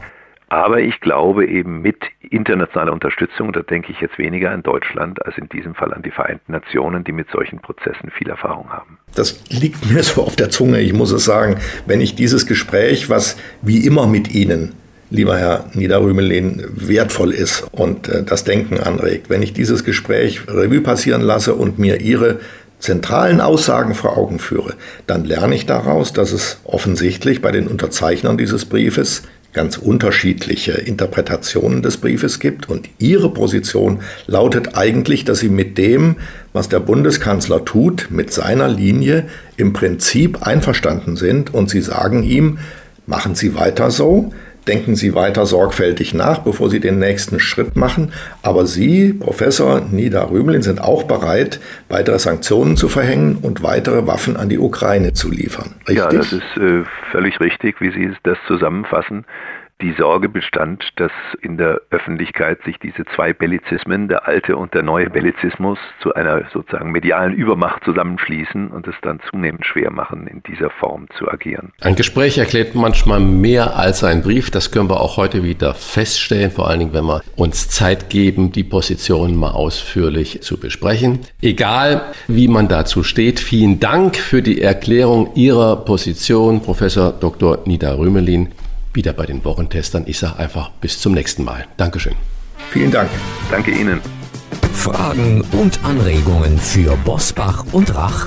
Kontakt at diewochentester.de wir bedanken uns bei unserem Werbepartner Novafon für die freundliche Unterstützung. Viele von Ihnen kennen das. Die Getränkekiste unglücklich angehoben, nachts abgeknickt auf dem Kissen gelegen, mit den Zähnen geknirscht oder zu lange vorm Bildschirm gesessen. Und schon machen sich unangenehme Schmerzen breit. In solchen Fällen, aber auch bei Krankheitssymptomen wie Muskel- und Gelenkerkrankungen, kann Novafon mittels lokaler Vibrationstherapie sanft und tiefenwirksam Schmerzen lindern und Verspannung lösen. Novafon ist ein geprüftes Medizinprodukt, made in Germany. Dessen Wirksamkeit klinisch bewiesen ist. Die Anwendung ist einfach, denn Sie benötigen lediglich eine freie Hand und eine bequeme Sitzposition, um effektiv und ganz ohne Medikamente Schmerzen wegzumassieren. Eine App kann Sie dabei unterstützen. Novafon ist offizieller Regenerationspartner der deutschen Leichtathletik-Nationalmannschaft. Testen Sie diese bewährte Methode zur Schmerzlinderung und zum Lösen von Verspannungen unter novafon.de geschrieben Nordpol Otto Viktor Anton Friedrich Otto Nordpol.de. Mit dem Gutscheincode BOSBACHRACH15 alles zusammengeschrieben, erhalten Sie 15% Rabatt bei einem Mindestbestellwert von 49 Euro. Das Angebot gilt bis zum 30.06.2022. Hier noch einmal der Gutscheincode. Bosbach-Rach in einem Wort geschrieben, 15 direkt dran. Bosbach-Rach 15. Groß und zusammengeschrieben. Alle Infos zu Novafone und den entsprechenden Link zu unserem Bosbach und Rach Angebot finden Sie selbstverständlich auch in unseren Show Notes. Fragen wir doch, fragen wir doch. Wolfgang Bosbach und Christian Rach sind die Wochentester. Tester, Tester. Auf krummen Wegen geradeaus, was mich bewegt und antreibt. So heißt das Buch einer leitenden Notärztin, die seit Corona ganz Deutschland kennt. Und ich meine nicht Doc Caro. Da gibt es noch die andere Ärztin zum Anfassen, die in Tübingen während der Pandemie eine rollende Teststation betrieben hat und medizinische Hilfe für Obdachlose und Flüchtlinge organisiert. Und die vielleicht auch deshalb so engagiert ist, weil sie immer für etwas kämpfen musste. Wir begrüßen bei den Wochentestern eine Frau, die lieber handelt, als ewige Debatten zu führen. Herzlich, herzlich, herzlich willkommen bei den Wochentestern, Lisa Federle. Guten Morgen, ich freue mich, dass ich da sein darf. Wir freuen uns erstmal, ja. Frau Federle, Sie sind uns in der Pandemie ja richtig vertraut geworden. Man hat Sie ständig gesehen, man hat Sie als äh, Beispiel gebracht, weil Sie besonders durch Ihre pragmatischen Lösungen im Umgang mit dem Coronavirus aufgefallen sind. Zum Beispiel mit der mobilen Teststelle der rollenden Arztpraxis. Erleben Sie nach zwei Jahren Pandemien nun auch so etwas wie ein Gefühl der Freiheit? Und zweite Frage, sind Sie erleichtert, dass jetzt die Pandemie, Corona im Moment ein bisschen aus dem Fokus der Nachrichten verschwunden ist? Also zur Freiheit muss ich sagen, natürlich bin ich ganz froh, dass es nicht mehr ganz so schlimm ist und dass ich nicht mehr so gefordert bin und auch mein Zeitplan durchaus ein bisschen Freizeit auch mal aufzeigt und die Verantwortung nicht mehr so stark ist, weil das war schon extrem. Also das habe ich ja auch mal gesagt, dass ähm, eigentlich die Corona-Zeit für mich die schlimmste Zeit war in meinem Leben mal abgesehen vom Tod meines Vaters. Da war ich schon ganz schön verzweifelt teilweise auch, weil ich gedacht habe, da sterben Menschen und die, die Regierung guckt zu. Mhm. Und deswegen anschließend jetzt die Frage, sind Sie erleichtert, dass im Moment Corona aus dem Fokus verschwunden ist? Ähm, sagen wir mal so, ich, ich bin da zwiegespalten. Einerseits finde ich es gut, dass die Menschen davon mal ein bisschen Atempause haben, weil das, glaube ich, wichtig ist. Man kann nicht in ständiger Angst leben abgesehen davon, dass jetzt eben mit der Ukraine das andere Thema droht. Andererseits muss ich aber sagen, erwarte ich von der Regierung und auch von den Verantwortlichen, dass sich trotzdem weiterhin um das Thema kümmern, weil wir können nicht einfach sagen, wir haben jetzt andere Themen im Fokus und ähm, sonst sitzen wir wieder da wie die letzten zwei Jahre und gucken, weil und schauen entsetzt oder sind nicht vorbereitet, weil die nächste Welle auf uns zukommt. Und wir sollten zumindest vorbereitet sein, auch die Impfthematik und so weiter. Ja. Ja, apropos nächste Welle, was ist Ihre Prognose für den Herbst? Wird es dann wieder vorbei sein mit dem normalen Leben? Karl Lauterbach, der ja eine Neigung dazu hat, in jeden Fettnapf zu springen, und zwar mit beiden Füßen, der sich ihm anbietet, der spricht schon von einem Killer-Virus. Kommt dann das Killer-Virus? Also ganz ehrlich, da kann ich ganz unverblümt sagen, ich schätze Herrn Lauterbach, aber ich finde das echt unmöglich. Und ich weiß nicht, was ihn da geritten hat, die Menschen so dermaßen zu beunruhigen. Also es würde dann reichen, wenn tatsächlich sowas kommt, aber dann wäre es mir lieber, nicht da vorher davon zu reden, sondern was dagegen zu tun, beziehungsweise vorbereitet zu sein. Und also mit solchen Schlagzeilen finde ich einfach nicht in Ordnung, die Menschen zu verängstigen. Ich habe in den letzten zwei Jahren genügend Menschen mitbekommen, die wirklich richtig Angstzustände haben wegen Corona. Nicht nur so Aussagen wie Killer-Virus verängstigten äh, natürlich die Menschen, sondern auch der politische Streit. Es wird ja jetzt zum Beispiel über Quarantäneregeln äh, gestritten. Nach fünf Tagen kann man sich ab sofort zum Beispiel in Nordrhein-Westfalen freitesten. FDP-Fraktionschef Christian Dürr hält diese Isolation generell nicht mehr für zwingend. Hat die Praxis nicht längst die politische Theorie überholt? Wie, wie erleben Sie das in Tübingen? Also auch da denke ich, dass ähm, die Menschen inzwischen, ähm, die meisten nutzen ihren gesunden Menschenverstand und bleiben zu Hause, wenn sie krank sind und wenn sie nicht krank sind, gehen sie arbeiten. Ich glaube, wir können da gar nicht mehr so viel verhüten. Also diese Quarantänevorschriften halte ich inzwischen echt für schwierig weil erstens die einen halten sich sowieso nicht dran, es wird gar nicht kontrolliert und die, die sich dran halten, die machen das so oder so, egal ob es vorgeschrieben ist oder nicht. Und dann muss man eben auch noch sehen, dass wir derzeit das Virus in einer Aktion haben, die bei weitem nicht so gefährlich ist, wie es war und dass sehr, sehr viele Menschen auch geimpft sind. Also das heißt, ähm, ich muss auch ein gewisses Risiko eingehen, dass eben der eine oder andere das Virus mit sich rumträgt und, und es gar nicht bemerkt, beziehungsweise mich anstecken kann, theoretisch. Aber es wird nicht so schlimm. So, jetzt machen wir mal Schluss mit Corona, weil da haben wir jetzt schon jahrelang drüber geredet. Wir reden jetzt über Ihr was Buch. Mich, darf ich noch was sagen? Ja, was absolut, mir natürlich. Ist, was alles. am Herzen liegt, was ich die ganze Zeit gefordert habe und wo ich auch ein bisschen erwarte, dass es endlich läuft, ist, dass man sich mit den Impfnebenwirkungen ganz anders auseinandersetzt. Da haben wir das Vertrauen der Bevölkerung absolut verloren, bei vielen. Und ich kriege immer mehr als Ärztin auch mit, dass die Leute sagen, eine vierte Impfung kommt für mich überhaupt nicht in Frage. Ich kann die Menschen nur dann, wenn es wirklich wieder schlimmer würde, überzeugen, sich impfen zu lassen, wenn ich klare Daten habe. Und da habe ich im Januar schon mit Lauterbach telefoniert deswegen, ja, an einem Sonntagnachmittag, das weiß ich noch ganz genau und habe ihm gesagt, wir sollten einfach die Krankenkassen mal die Daten auswerten, woraufhin er gemeint hat, das wäre nicht möglich. Ich habe jetzt mitbekommen, dass man tatsächlich versucht, das jetzt zu überlegen, aber es wäre längst Zeit, dass wir das echt regeln. Die Charité hat ja jetzt gerade veröffentlicht, dass die Impfnebenwirkungen, das was Sie gerade angesprochen haben, erheblich mehr auftreten als bisher vom Paul-Ehrlich-Institut äh, bekannt genau. gegeben. Genau. Und das heißt, das ist jetzt gerade aktuell dieser Tage, diese Untersuchungsergebnis von dem Leiter der Infektionsabteilung der Charité veröffentlicht worden. Und das wird vermutlich genau diese Diskussion anstoßen, die Sie gerade fordern.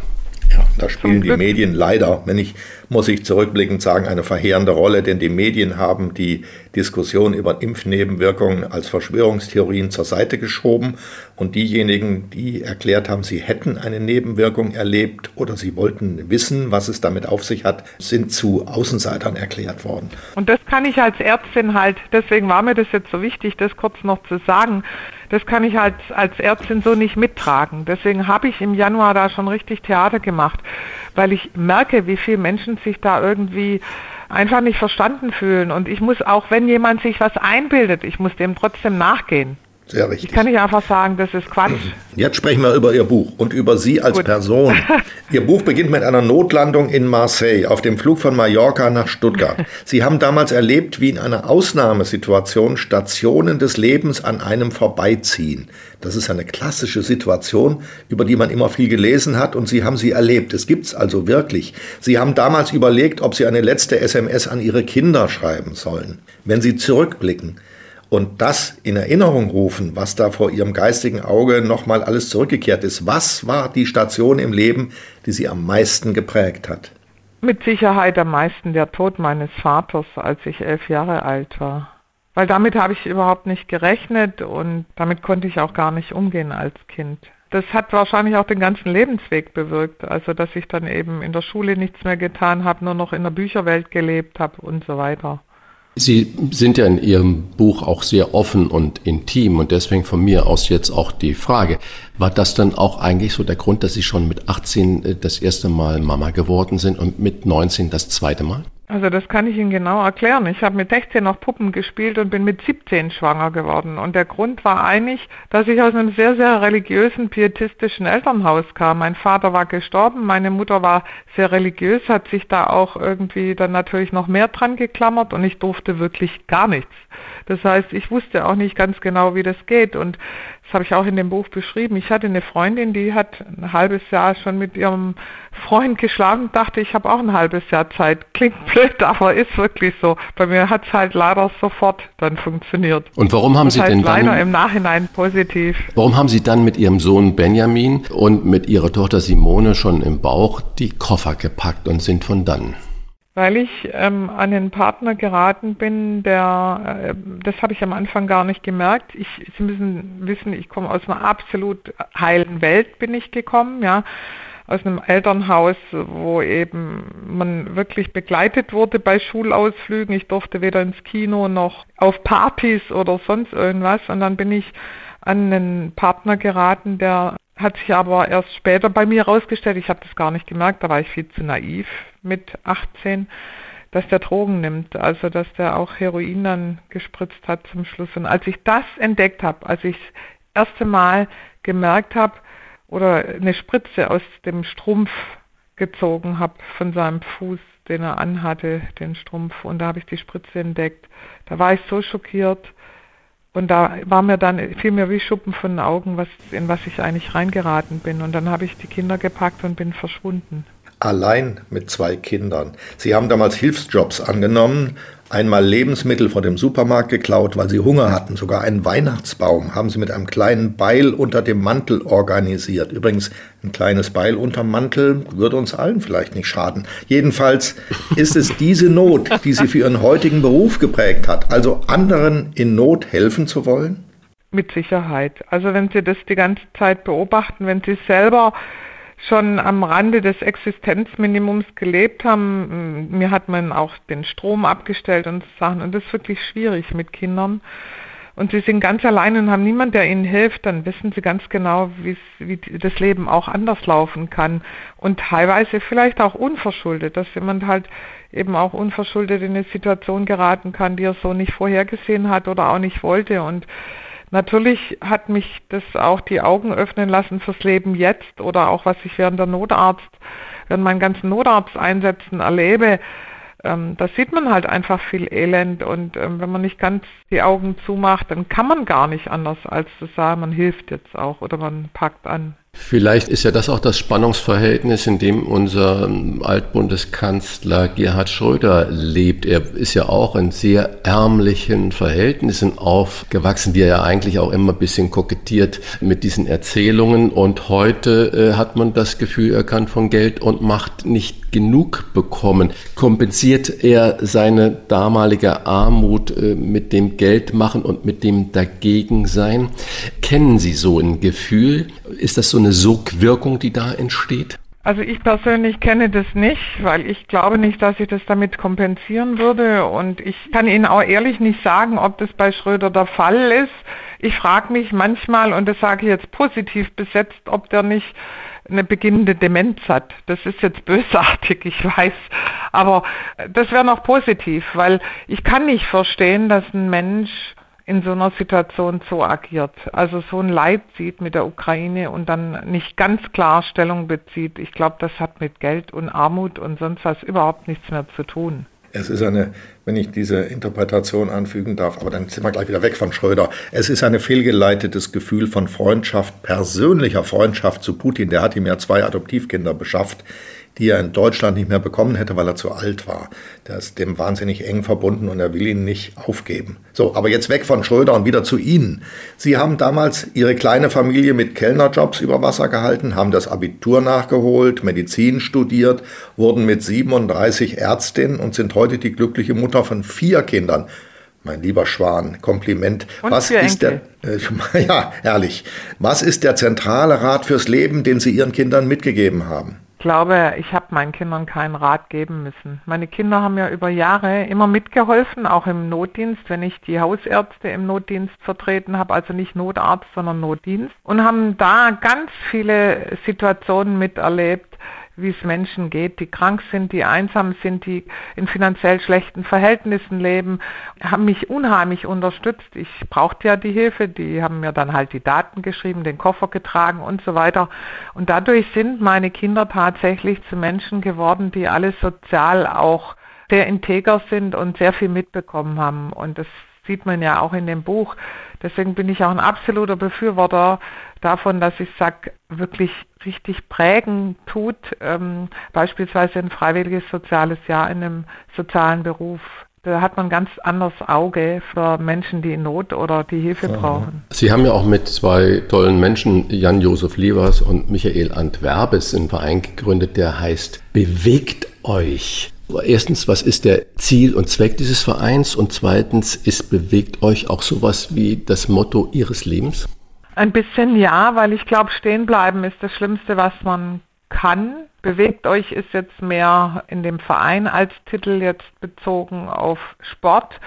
Das heißt, es ist entstanden in der Corona-Krise. Da habe ich mit Jan-Josef Liefers, mit dem ich ja sehr eng befreundet bin, schon seit Jahren, und mit der Anna, haben wir uns unterhalten auf Mallorca. Das war übrigens noch bevor das alles äh, mit alles Dichtmachen auf den Markt kam. Deswegen habe ich mich auch ein bisschen geärgert, dass der Jan da so falsch eingeschätzt wird.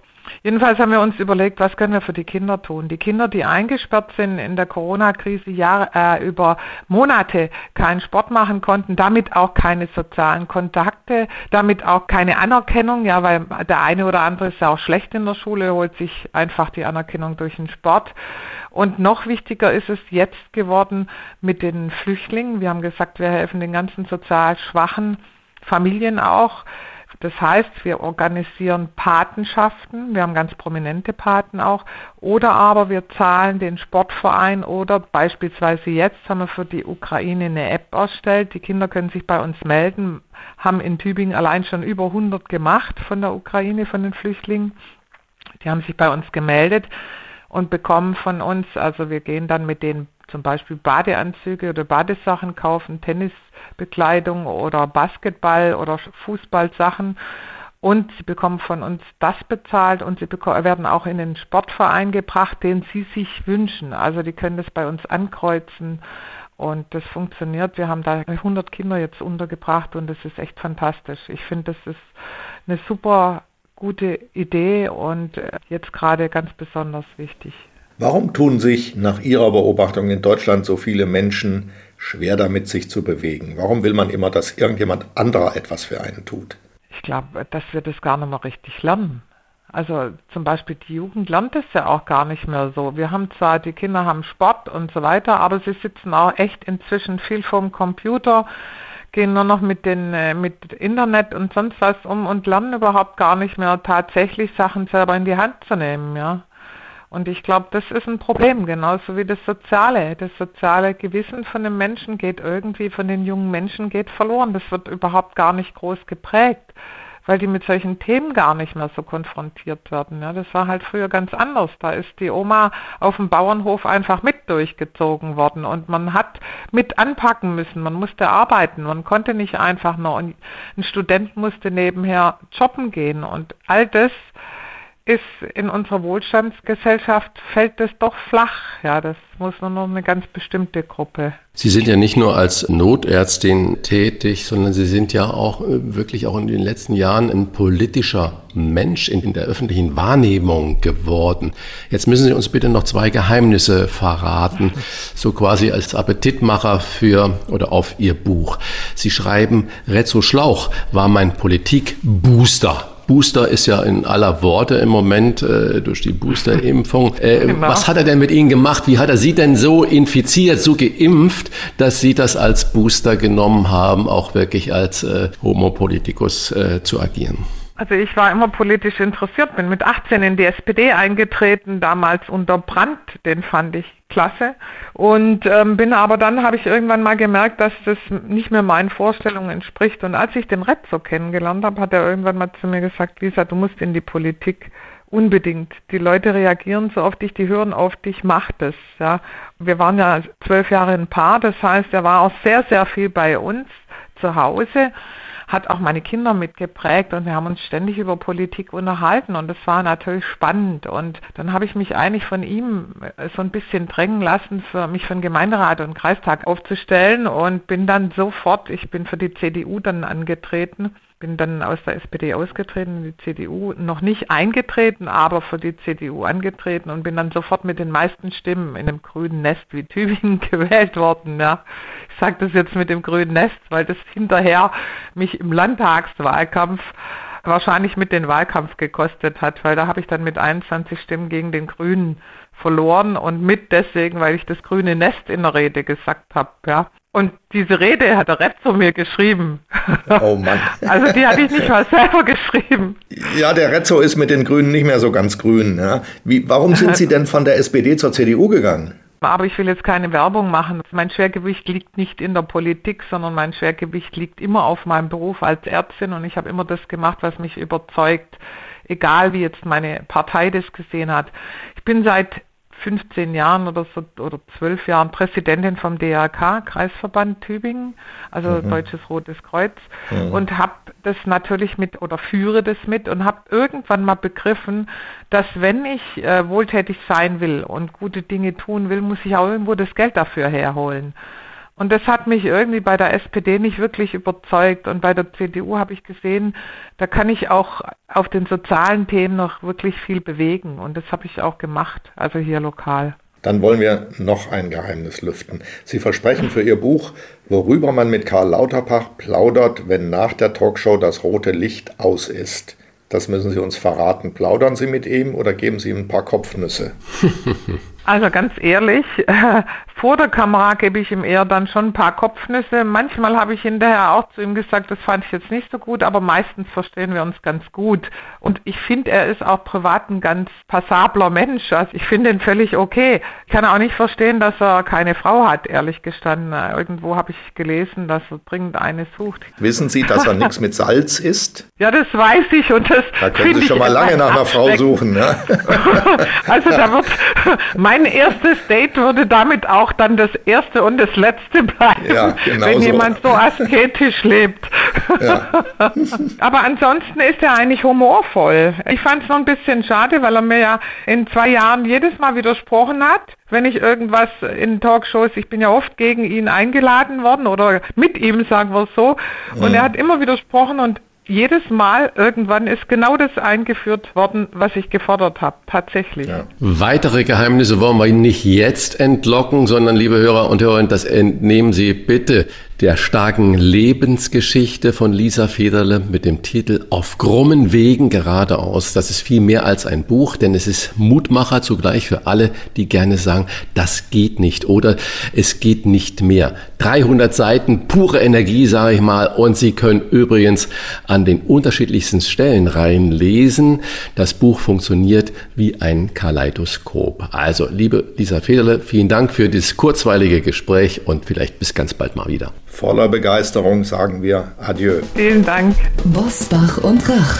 Im Internet diewochentester.de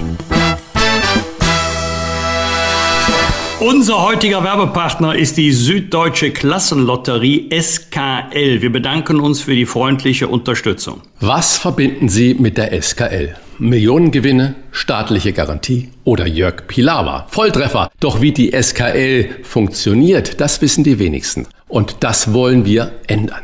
Die SKL ist eine Lotterie für ganz Deutschland. Jeden Tag können Sie bei der SKL mindestens eine Million Euro gewinnen und das staatlich garantiert. Das Besondere an einer Klassenlotterie ist, dass die Gewinne von Monat zu Monat steigen. Die Lotterie nimmt also immer mehr Fahrt auf und läuft über einen Zeitraum von sechs Monaten. Das Spielprinzip, entweder Sie setzen mutig alles auf ein Los und erhöhen so den möglichen Gewinn, oder Sie setzen auf mehrere Losanteile und erhöhen so Ihre Gewinnchancen. Mitspielen ist ganz einfach. Bestellen Sie Ihr Los im Internet unter skl.de slash gewinnen und warten Sie in Ruhe auf Ihr Glück. Start der nächsten Lotterie ist am 1. Juni 2022. Deshalb ist jetzt genau der richtige Zeitpunkt, um einzusteigen. Hier noch einmal die Internetadresse für Ihr persönliches SKL-Los. skl.de slash gewinnen. Wir wünschen Ihnen viel Glück. Bitte beachten Sie, Spielteilnahme ab 18. Glücksspiel kann süchtig machen. Infos auf skl.de slash Spielsucht. Rauf und runter. Wolfgang Bosbach und Christian Rach sind die Wochentester. Wir geben Ihnen an dieser Stelle unsere ganz persönliche Bewertung ab über das, was wir in dieser Woche gut oder schlecht gefunden haben. Daumen hoch oder Daumen runter. Klare Urteile sind gefragt. Also Christian, gab es für dich in dieser Woche etwas, bei dem du gesagt hast, Daumen hoch oder runter? Ja, es ist natürlich in dieser Zeit unglaublich äh, schwer, Dinge sehr, sehr positiv zu sehen. Ich fange aber doch mal mit dem Daumen hoch an und gehe mal in die Trivialität des Alltages und des Sports wieder zurück. Jürgen Klopp hat ja mit dem FC Liverpool in dramatischen Spielen das Finale der Champions League erreicht und die Statements von ihm und was er dann sagt und in der Halbzeit bei dem Spiel gegen Villarreal hat er sich zwei Ohrfeigen selbst gegeben und gesagt hat, wir müssen aufwachen und so weiter. Also ein großartiger Motivator und es macht Spaß und so zu sehen, was für einen tollen deutschen Trainer da wir in Liverpool haben. Dafür gibt es auch gleich noch Daumen runter. Er hat nämlich jetzt bis 26 äh, da verlängert. Also er wird uns noch lange in Deutschland fehlen und wir müssen immer neidvoll nach Liverpool gucken. Das mit dem Daumen runter da war natürlich ein Spaß und ähm, so. Aber wirklich toll, eine positive Figur in diesem ganzen äh, Geschäft. Das finde ich also unglaublich ähm, schön. Dann eine Posse, wir haben ja schon gerade nochmals über Corona gesprochen und eine Posse in Hamburg fand ein Prozess statt gegen ein Ehepaar Ende 80. Die wurden letztes Jahr bei einer Kontrolle in einem Café-Restaurant angesprochen und die Personalien aufgenommen von einem äh, jüngeren äh, Kontrolleur. Was ist passiert? Äh, dieses Ehepaar kommt regelmäßig jeden Mittwoch in dieses Lokal, hat regelmäßig alle Kontaktformulare ausgefüllt und alles gemacht. Die Ehefrau sitzt im Rollstuhl, ist schon leicht dement. Diese Herrschaften kommen an, die Ehefrau muss sofort zur Toilette. Der Herr bringt seine Frau, wie immer, muss ihr bei der Toilette helfen, schiebt sie da rein, hat noch nicht den Kontaktformular ausgefüllt, kommt zurück und wird dann eigentlich von einem Kontrolleur, der mit Zollstock schon die Abstände an den Tischen gemessen hat und ein Rollstuhl braucht auch mehr Platz, angegriffen, wurde Personal aufgenommen und er musste jetzt, das Ehepaar musste zum Amtsgericht, man höre und staune wirklich über diese Blüten, die das treibt, äh, zum Amtsgericht sich erklären. Und Gott sei Dank sind sie auf einen verständnisvollen Richter gestoßen, der gesagt hat, in so einer Situation ist das Quatsch, wobei nämlich auch schon die Servicemitarbeiter des Lokals den Zettel, den Kontaktformularzettel zur Hälfte ausgefüllt hatten. Das hat dieser junge, übereifrige Kontrolleur aber nicht anerkannt. Die haben ihm auch noch die Kontaktformulare der, der vorangegangenen Wochen des Ehepaares vorgelegt, hat er nicht anerkannt, er hat darauf bestanden. Und da kann man mal sagen, armes Deutschland, dass da in solchen Situationen Macht so eine große Rolle spielte. Aber Gott sei Dank auch wieder reich ist Deutschland, dass der Amtsrichter, dass es überhaupt dazu gekommen ist zur Anklage, wirklich mit Erscheinen vor Gericht, ist auch eine, irgendwie eine, eine Stilblüte, die ich nicht nachvollziehen kann.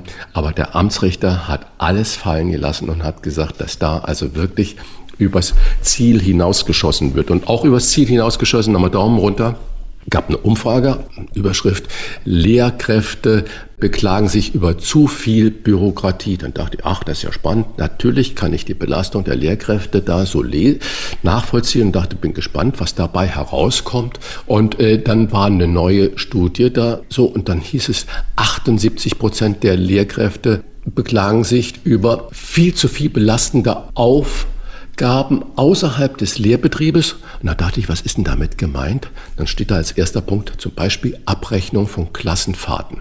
Dann dachte ich, aha, wie viel Klassenfahrten macht denn ein Klassenlehrer im Jahr? Macht er jede Woche eine Klassenfahrt, die er dann abrechnen muss für 47 Kinder mit den Eltern und alles? Oder hat sich da irgendwie sowas geändert? Dann auch den Impfstatus mal kontrollieren von den Schülern. Das ist das Ergebnis dieser Studie.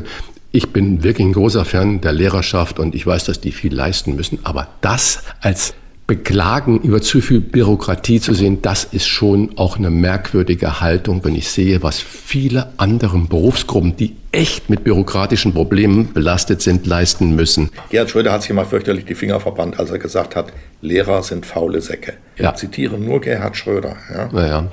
Ja, ja. So, dann hast du das geht's. scheinbar im Stern gesagt und da hat er versucht, dich zu entlassen. So, jetzt haben wir den Kreis nämlich geschlossen. Was ja. hat dich denn in dieser Woche besonders bewegt, lieber Uli? Daumen hoch oder Daumen runter? Also äh, beides. Daumen hoch, muss ich mal erzählen. Wolfgang Kubicki hat im Golf gegen den Weltmeister im Blindengolf verloren. Und ähm, er hat das zugegeben. Er redet da offen drüber. Das finde ich sehr souverän. Denn das schmückt ja nicht unbedingt. Wenn man dann nachfragt, wie spielen denn Blinde Golf, erfährt man, dass da ein anderer Mensch, der sieht, neben dem blinden Sportler steht und ihm sagt, wie er zu schlagen hatte. Und ähm, trotzdem hat er verloren. Und er ist so souverän zu sagen, das war so hervorragend. Ja? Ein Politiker.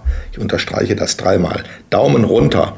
Daumen runter ist für mich in dieser Woche der Papst, der darauf wartet, dass er nach Moskau von Putin eingeladen wird. Und Putin tut es nicht, weil er ihm diese Show nicht geben will. Ich finde das völlig daneben. Ich finde, der Kirchenführer muss da sein, wo die Menschen leiden. Er, er, muss in der Ukraine sein. Er muss mit überhaupt keinem Präsidenten reden. Er kann auch nicht, selbst wenn er der Papst ist, kann er nicht dafür sorgen, dass Frieden ausbricht. Also wenn er nach Moskau fahren würde, könnte er nicht damit rechnen, dass Putin sofort den Waffenstillstand äh, verkündet. Das ist einfach eine Fehlannahme. Also ich habe nie verstanden, warum Kirchenführer nicht ihre große Chance sehen, sich an die Seite der Menschen zu stellen. Und als es noch viele Zivilisten in Mariupol unter Beschuss gab, äh, habe ich mich gefragt, was wäre das für ein Papst, wenn er nach Ankündigung auf der russischen Seite, damit er nicht beschossen wird, ankündigt, dass er von der Ukraine aus mit dem Hubschrauber nach Mariupol fliegen wird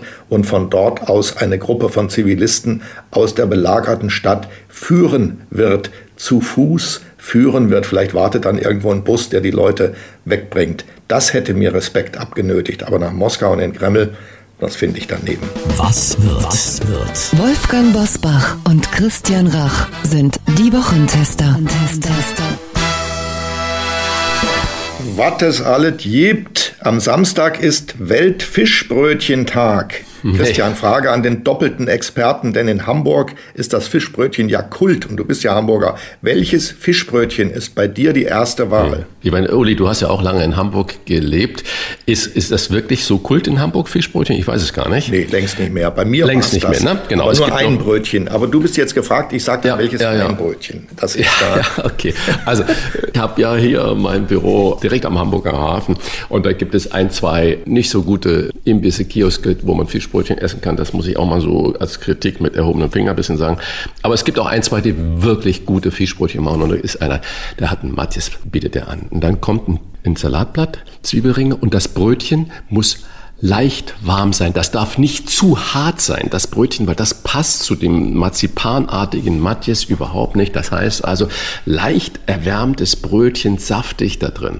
Und die zweite Form von Fischbrötchen, genau diese, Imbiss, der macht auch aus den Resten, und ich betone aus den Resten, nicht aus Abfall, aus den Resten selber eine Frikadelle, dann hat er eine hausgemachte Remoulade und da gibt's auch ein warmes Brötchen dazu. Da kommt ein Krautsalat, die Frikadelle wird aufgeschnitten, frisch, und da kommt diese hausgemachte Remoulade dazu. Dann mache ich mir das auf den Teller und beiße da hinein und dann ist der Christian Rache im Fischbrötchen Glück. Mein lieber Freund, so. schon wie du das formulierst, die Stimme wird immer weicher. Ja? ja. Wenn man dazuhört, läuft einem sofort das Wasser im Mund zusammen. Du kannst es schon herbeireden, sozusagen. Ja. Großartig. So. Genau, ich, ich grätsch da mal rein an der Stelle, weil jetzt wird ja. ganz viel Hörerpost kommen, die wissen wollen, was sind denn jetzt die beiden, die, also wir machen jetzt mal hemmungslos Werbung. Wo kriegt man denn jetzt die besten Fischbrötchen in Hamburg? Ja, bei mir hier um der Ecke in der großen Elbstraße und da gibt es zwei Buden.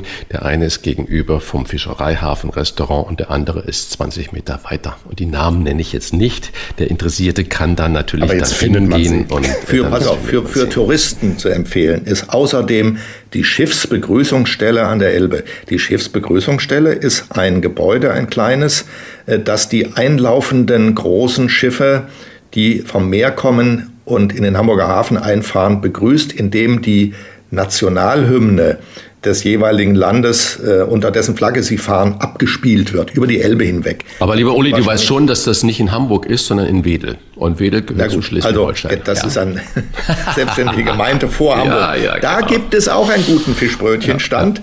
Ähm, da kann man beides haben. Also das ist erstens ein Erlebnis und zweitens kann man gutes Fischbrötchen essen. Und das wollte ich ja noch sagen. Was ist mein liebstes Fischbrötchen? Der Bismarck-Hering. Das ist natürlich der Proletenfisch, der mit, äh, der säuerlich natürlich eingelegt, der mit Zwiebeln, da riecht man einen halben Tag danach, wenn man sich hinterher nicht die Zähne putzt, aber der schmeckt einfach unglaublich gut. Den gibt es nicht so häufig, aber wenn immer ich das sehe und äh, der Fisch macht, einen, macht einen frischen Eindruck, dann kaufe ich mir einen Bismarck.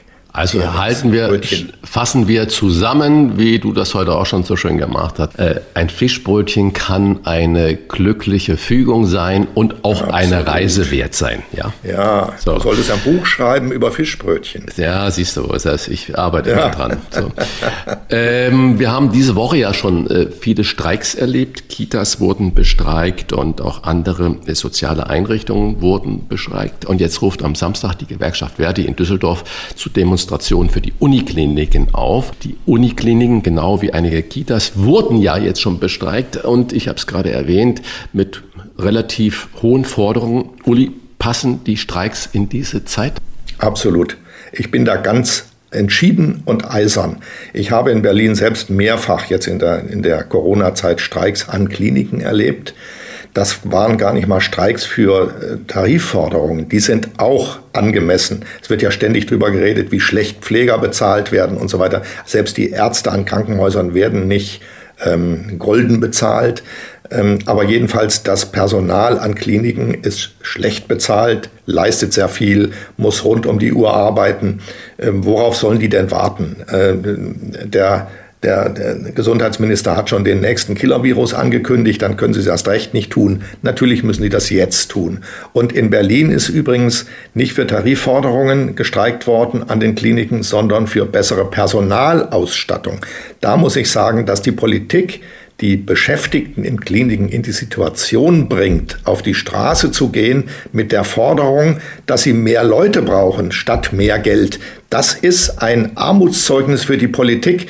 Die müssten sich schämen. Ähm, das ist mehrfach in Berlin der Fall gewesen. Also streikt mal schön. Es ist einfach gerecht und richtig. Ich möchte das noch kurz unterstützen, was du sagst. Ich bin Botschafter bei zwei Kinderhospizen. Ich war diese Woche auch bei den Ühlen Kindern in Hamburg. Das ist ein Hospiz bei dem vor allen Dingen das Anlernen der Eltern mit dem Umgang der Situation im Vordergrund steht, weil man sagt, die Kinder sind in vielen Situationen zu Hause besser aufgehoben als in einem Hospiz oder in einem Krankenhaus.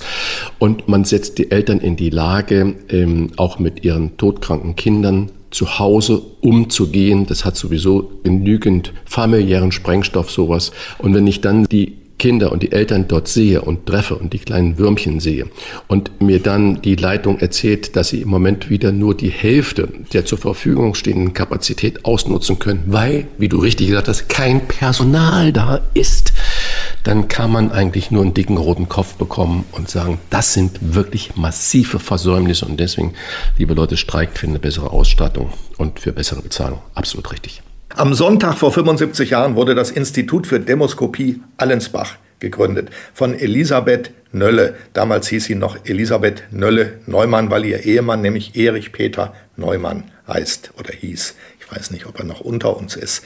Christian, bist du jemand, für den Umfragen relevant sind? Eine ganz, ganz schwierige Frage. Was soll ich da drauf antworten? Natürlich sind Umfragen oder auch Bewertungen äh, immer relevant. Die Frage ist, wie weit man sich davon beeinflussen lässt. Ich halte nichts von den Umfragen vor den Wahlwochenenden, wo man noch kurz vorher sagt, und meistens stimmt es hinterher sowieso nicht, das Ergebnis, man ist immer dann überrascht, ach, Trump hat doch gewonnen, ach, die Briten gehen doch aus der EU und ach, äh, es ist doch äh, gar kein Erdrutschsieg und so weiter und so fort. Umfragen oder Meinungsbilder zu generieren, ist vermutlich wichtig, aber man sollte eine kritische Position dazu bekommen. Am Sonntag und Montag wird in der Welt die Befreiung vom Nationalsozialismus begangen, zum Gedenken an das Ende des Zweiten Weltkrieges. Uli, wie groß schätzt du die Gefahr ein, dass Wladimir Putin, also den 9. Mai, nutzt, große Militärparade wieder, um zum Beispiel auch seinen Sieg über die Ukraine zu feiern oder auszuholen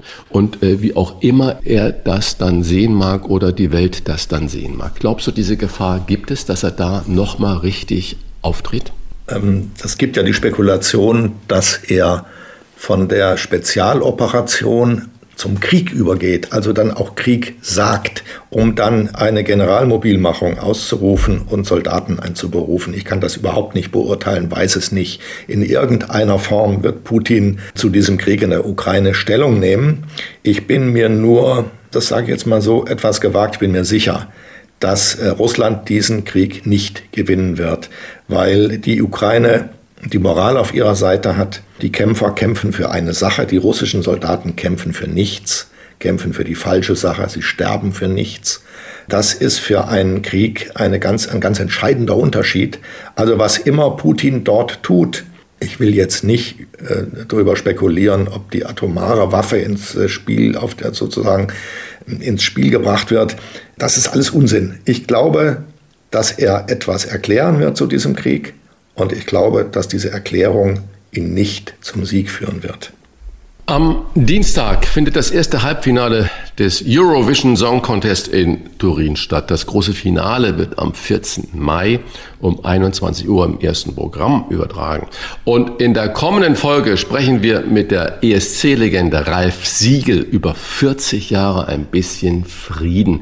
Schaust du dir, lieber Uli, sowas an, Song Contest? Nicht regelmäßig. Ich habe das schon getan. Beispielsweise ein bisschen Frieden habe ich gesehen, weil mich der, dieser Song damals, auch wenn er kitschig war, gerührt hat. Und der hat ja auch gewonnen. Sehr selten in den letzten Jahren habe ich es nicht mehr geschaut. Das ist eine Stimmungsfrage, das ist auch eine Frage, welche Songs im Spiel sind. Nicht nur deutsche, sondern auch andere. Und aber diese Gassenhauer, diese Disco-Kreationen, die wir dann aus südosteuropäischen Ländern gehört haben in den letzten Jahren, die haben mich völlig kalt gelassen und die haben mich eben eher abgeschreckt davon, mir das anzugucken. Ich werde das in diesem Jahr nicht sehen. Das waren die Wochentester mit Unterstützung von Kölner Stadtanzeiger und Redaktionsnetzwerk Deutschland. Wenn Sie Kritik, Lob oder einfach nur eine Anregung für unseren Podcast haben, schreiben Sie uns bitte auf unserer Internet- und auf unserer Facebook-Seite. Fragen gerne per Mail an kontakt@diewochentester.de und wenn Sie uns auf einer der Podcast-Plattformen abonnieren und liken, freuen wir uns ganz besonders. Danke für Ihre Zeit und fürs Zuhören. Freitag 7 Uhr wieder die Wochentester einschalten. Was war? Was wird? Wolfgang Bosbach und Christian Rach sind die Wochentester. Ein Maßgenau Podcast. Powered bei Redaktionsnetzwerk Deutschland und Kölner Stadtanzeiger.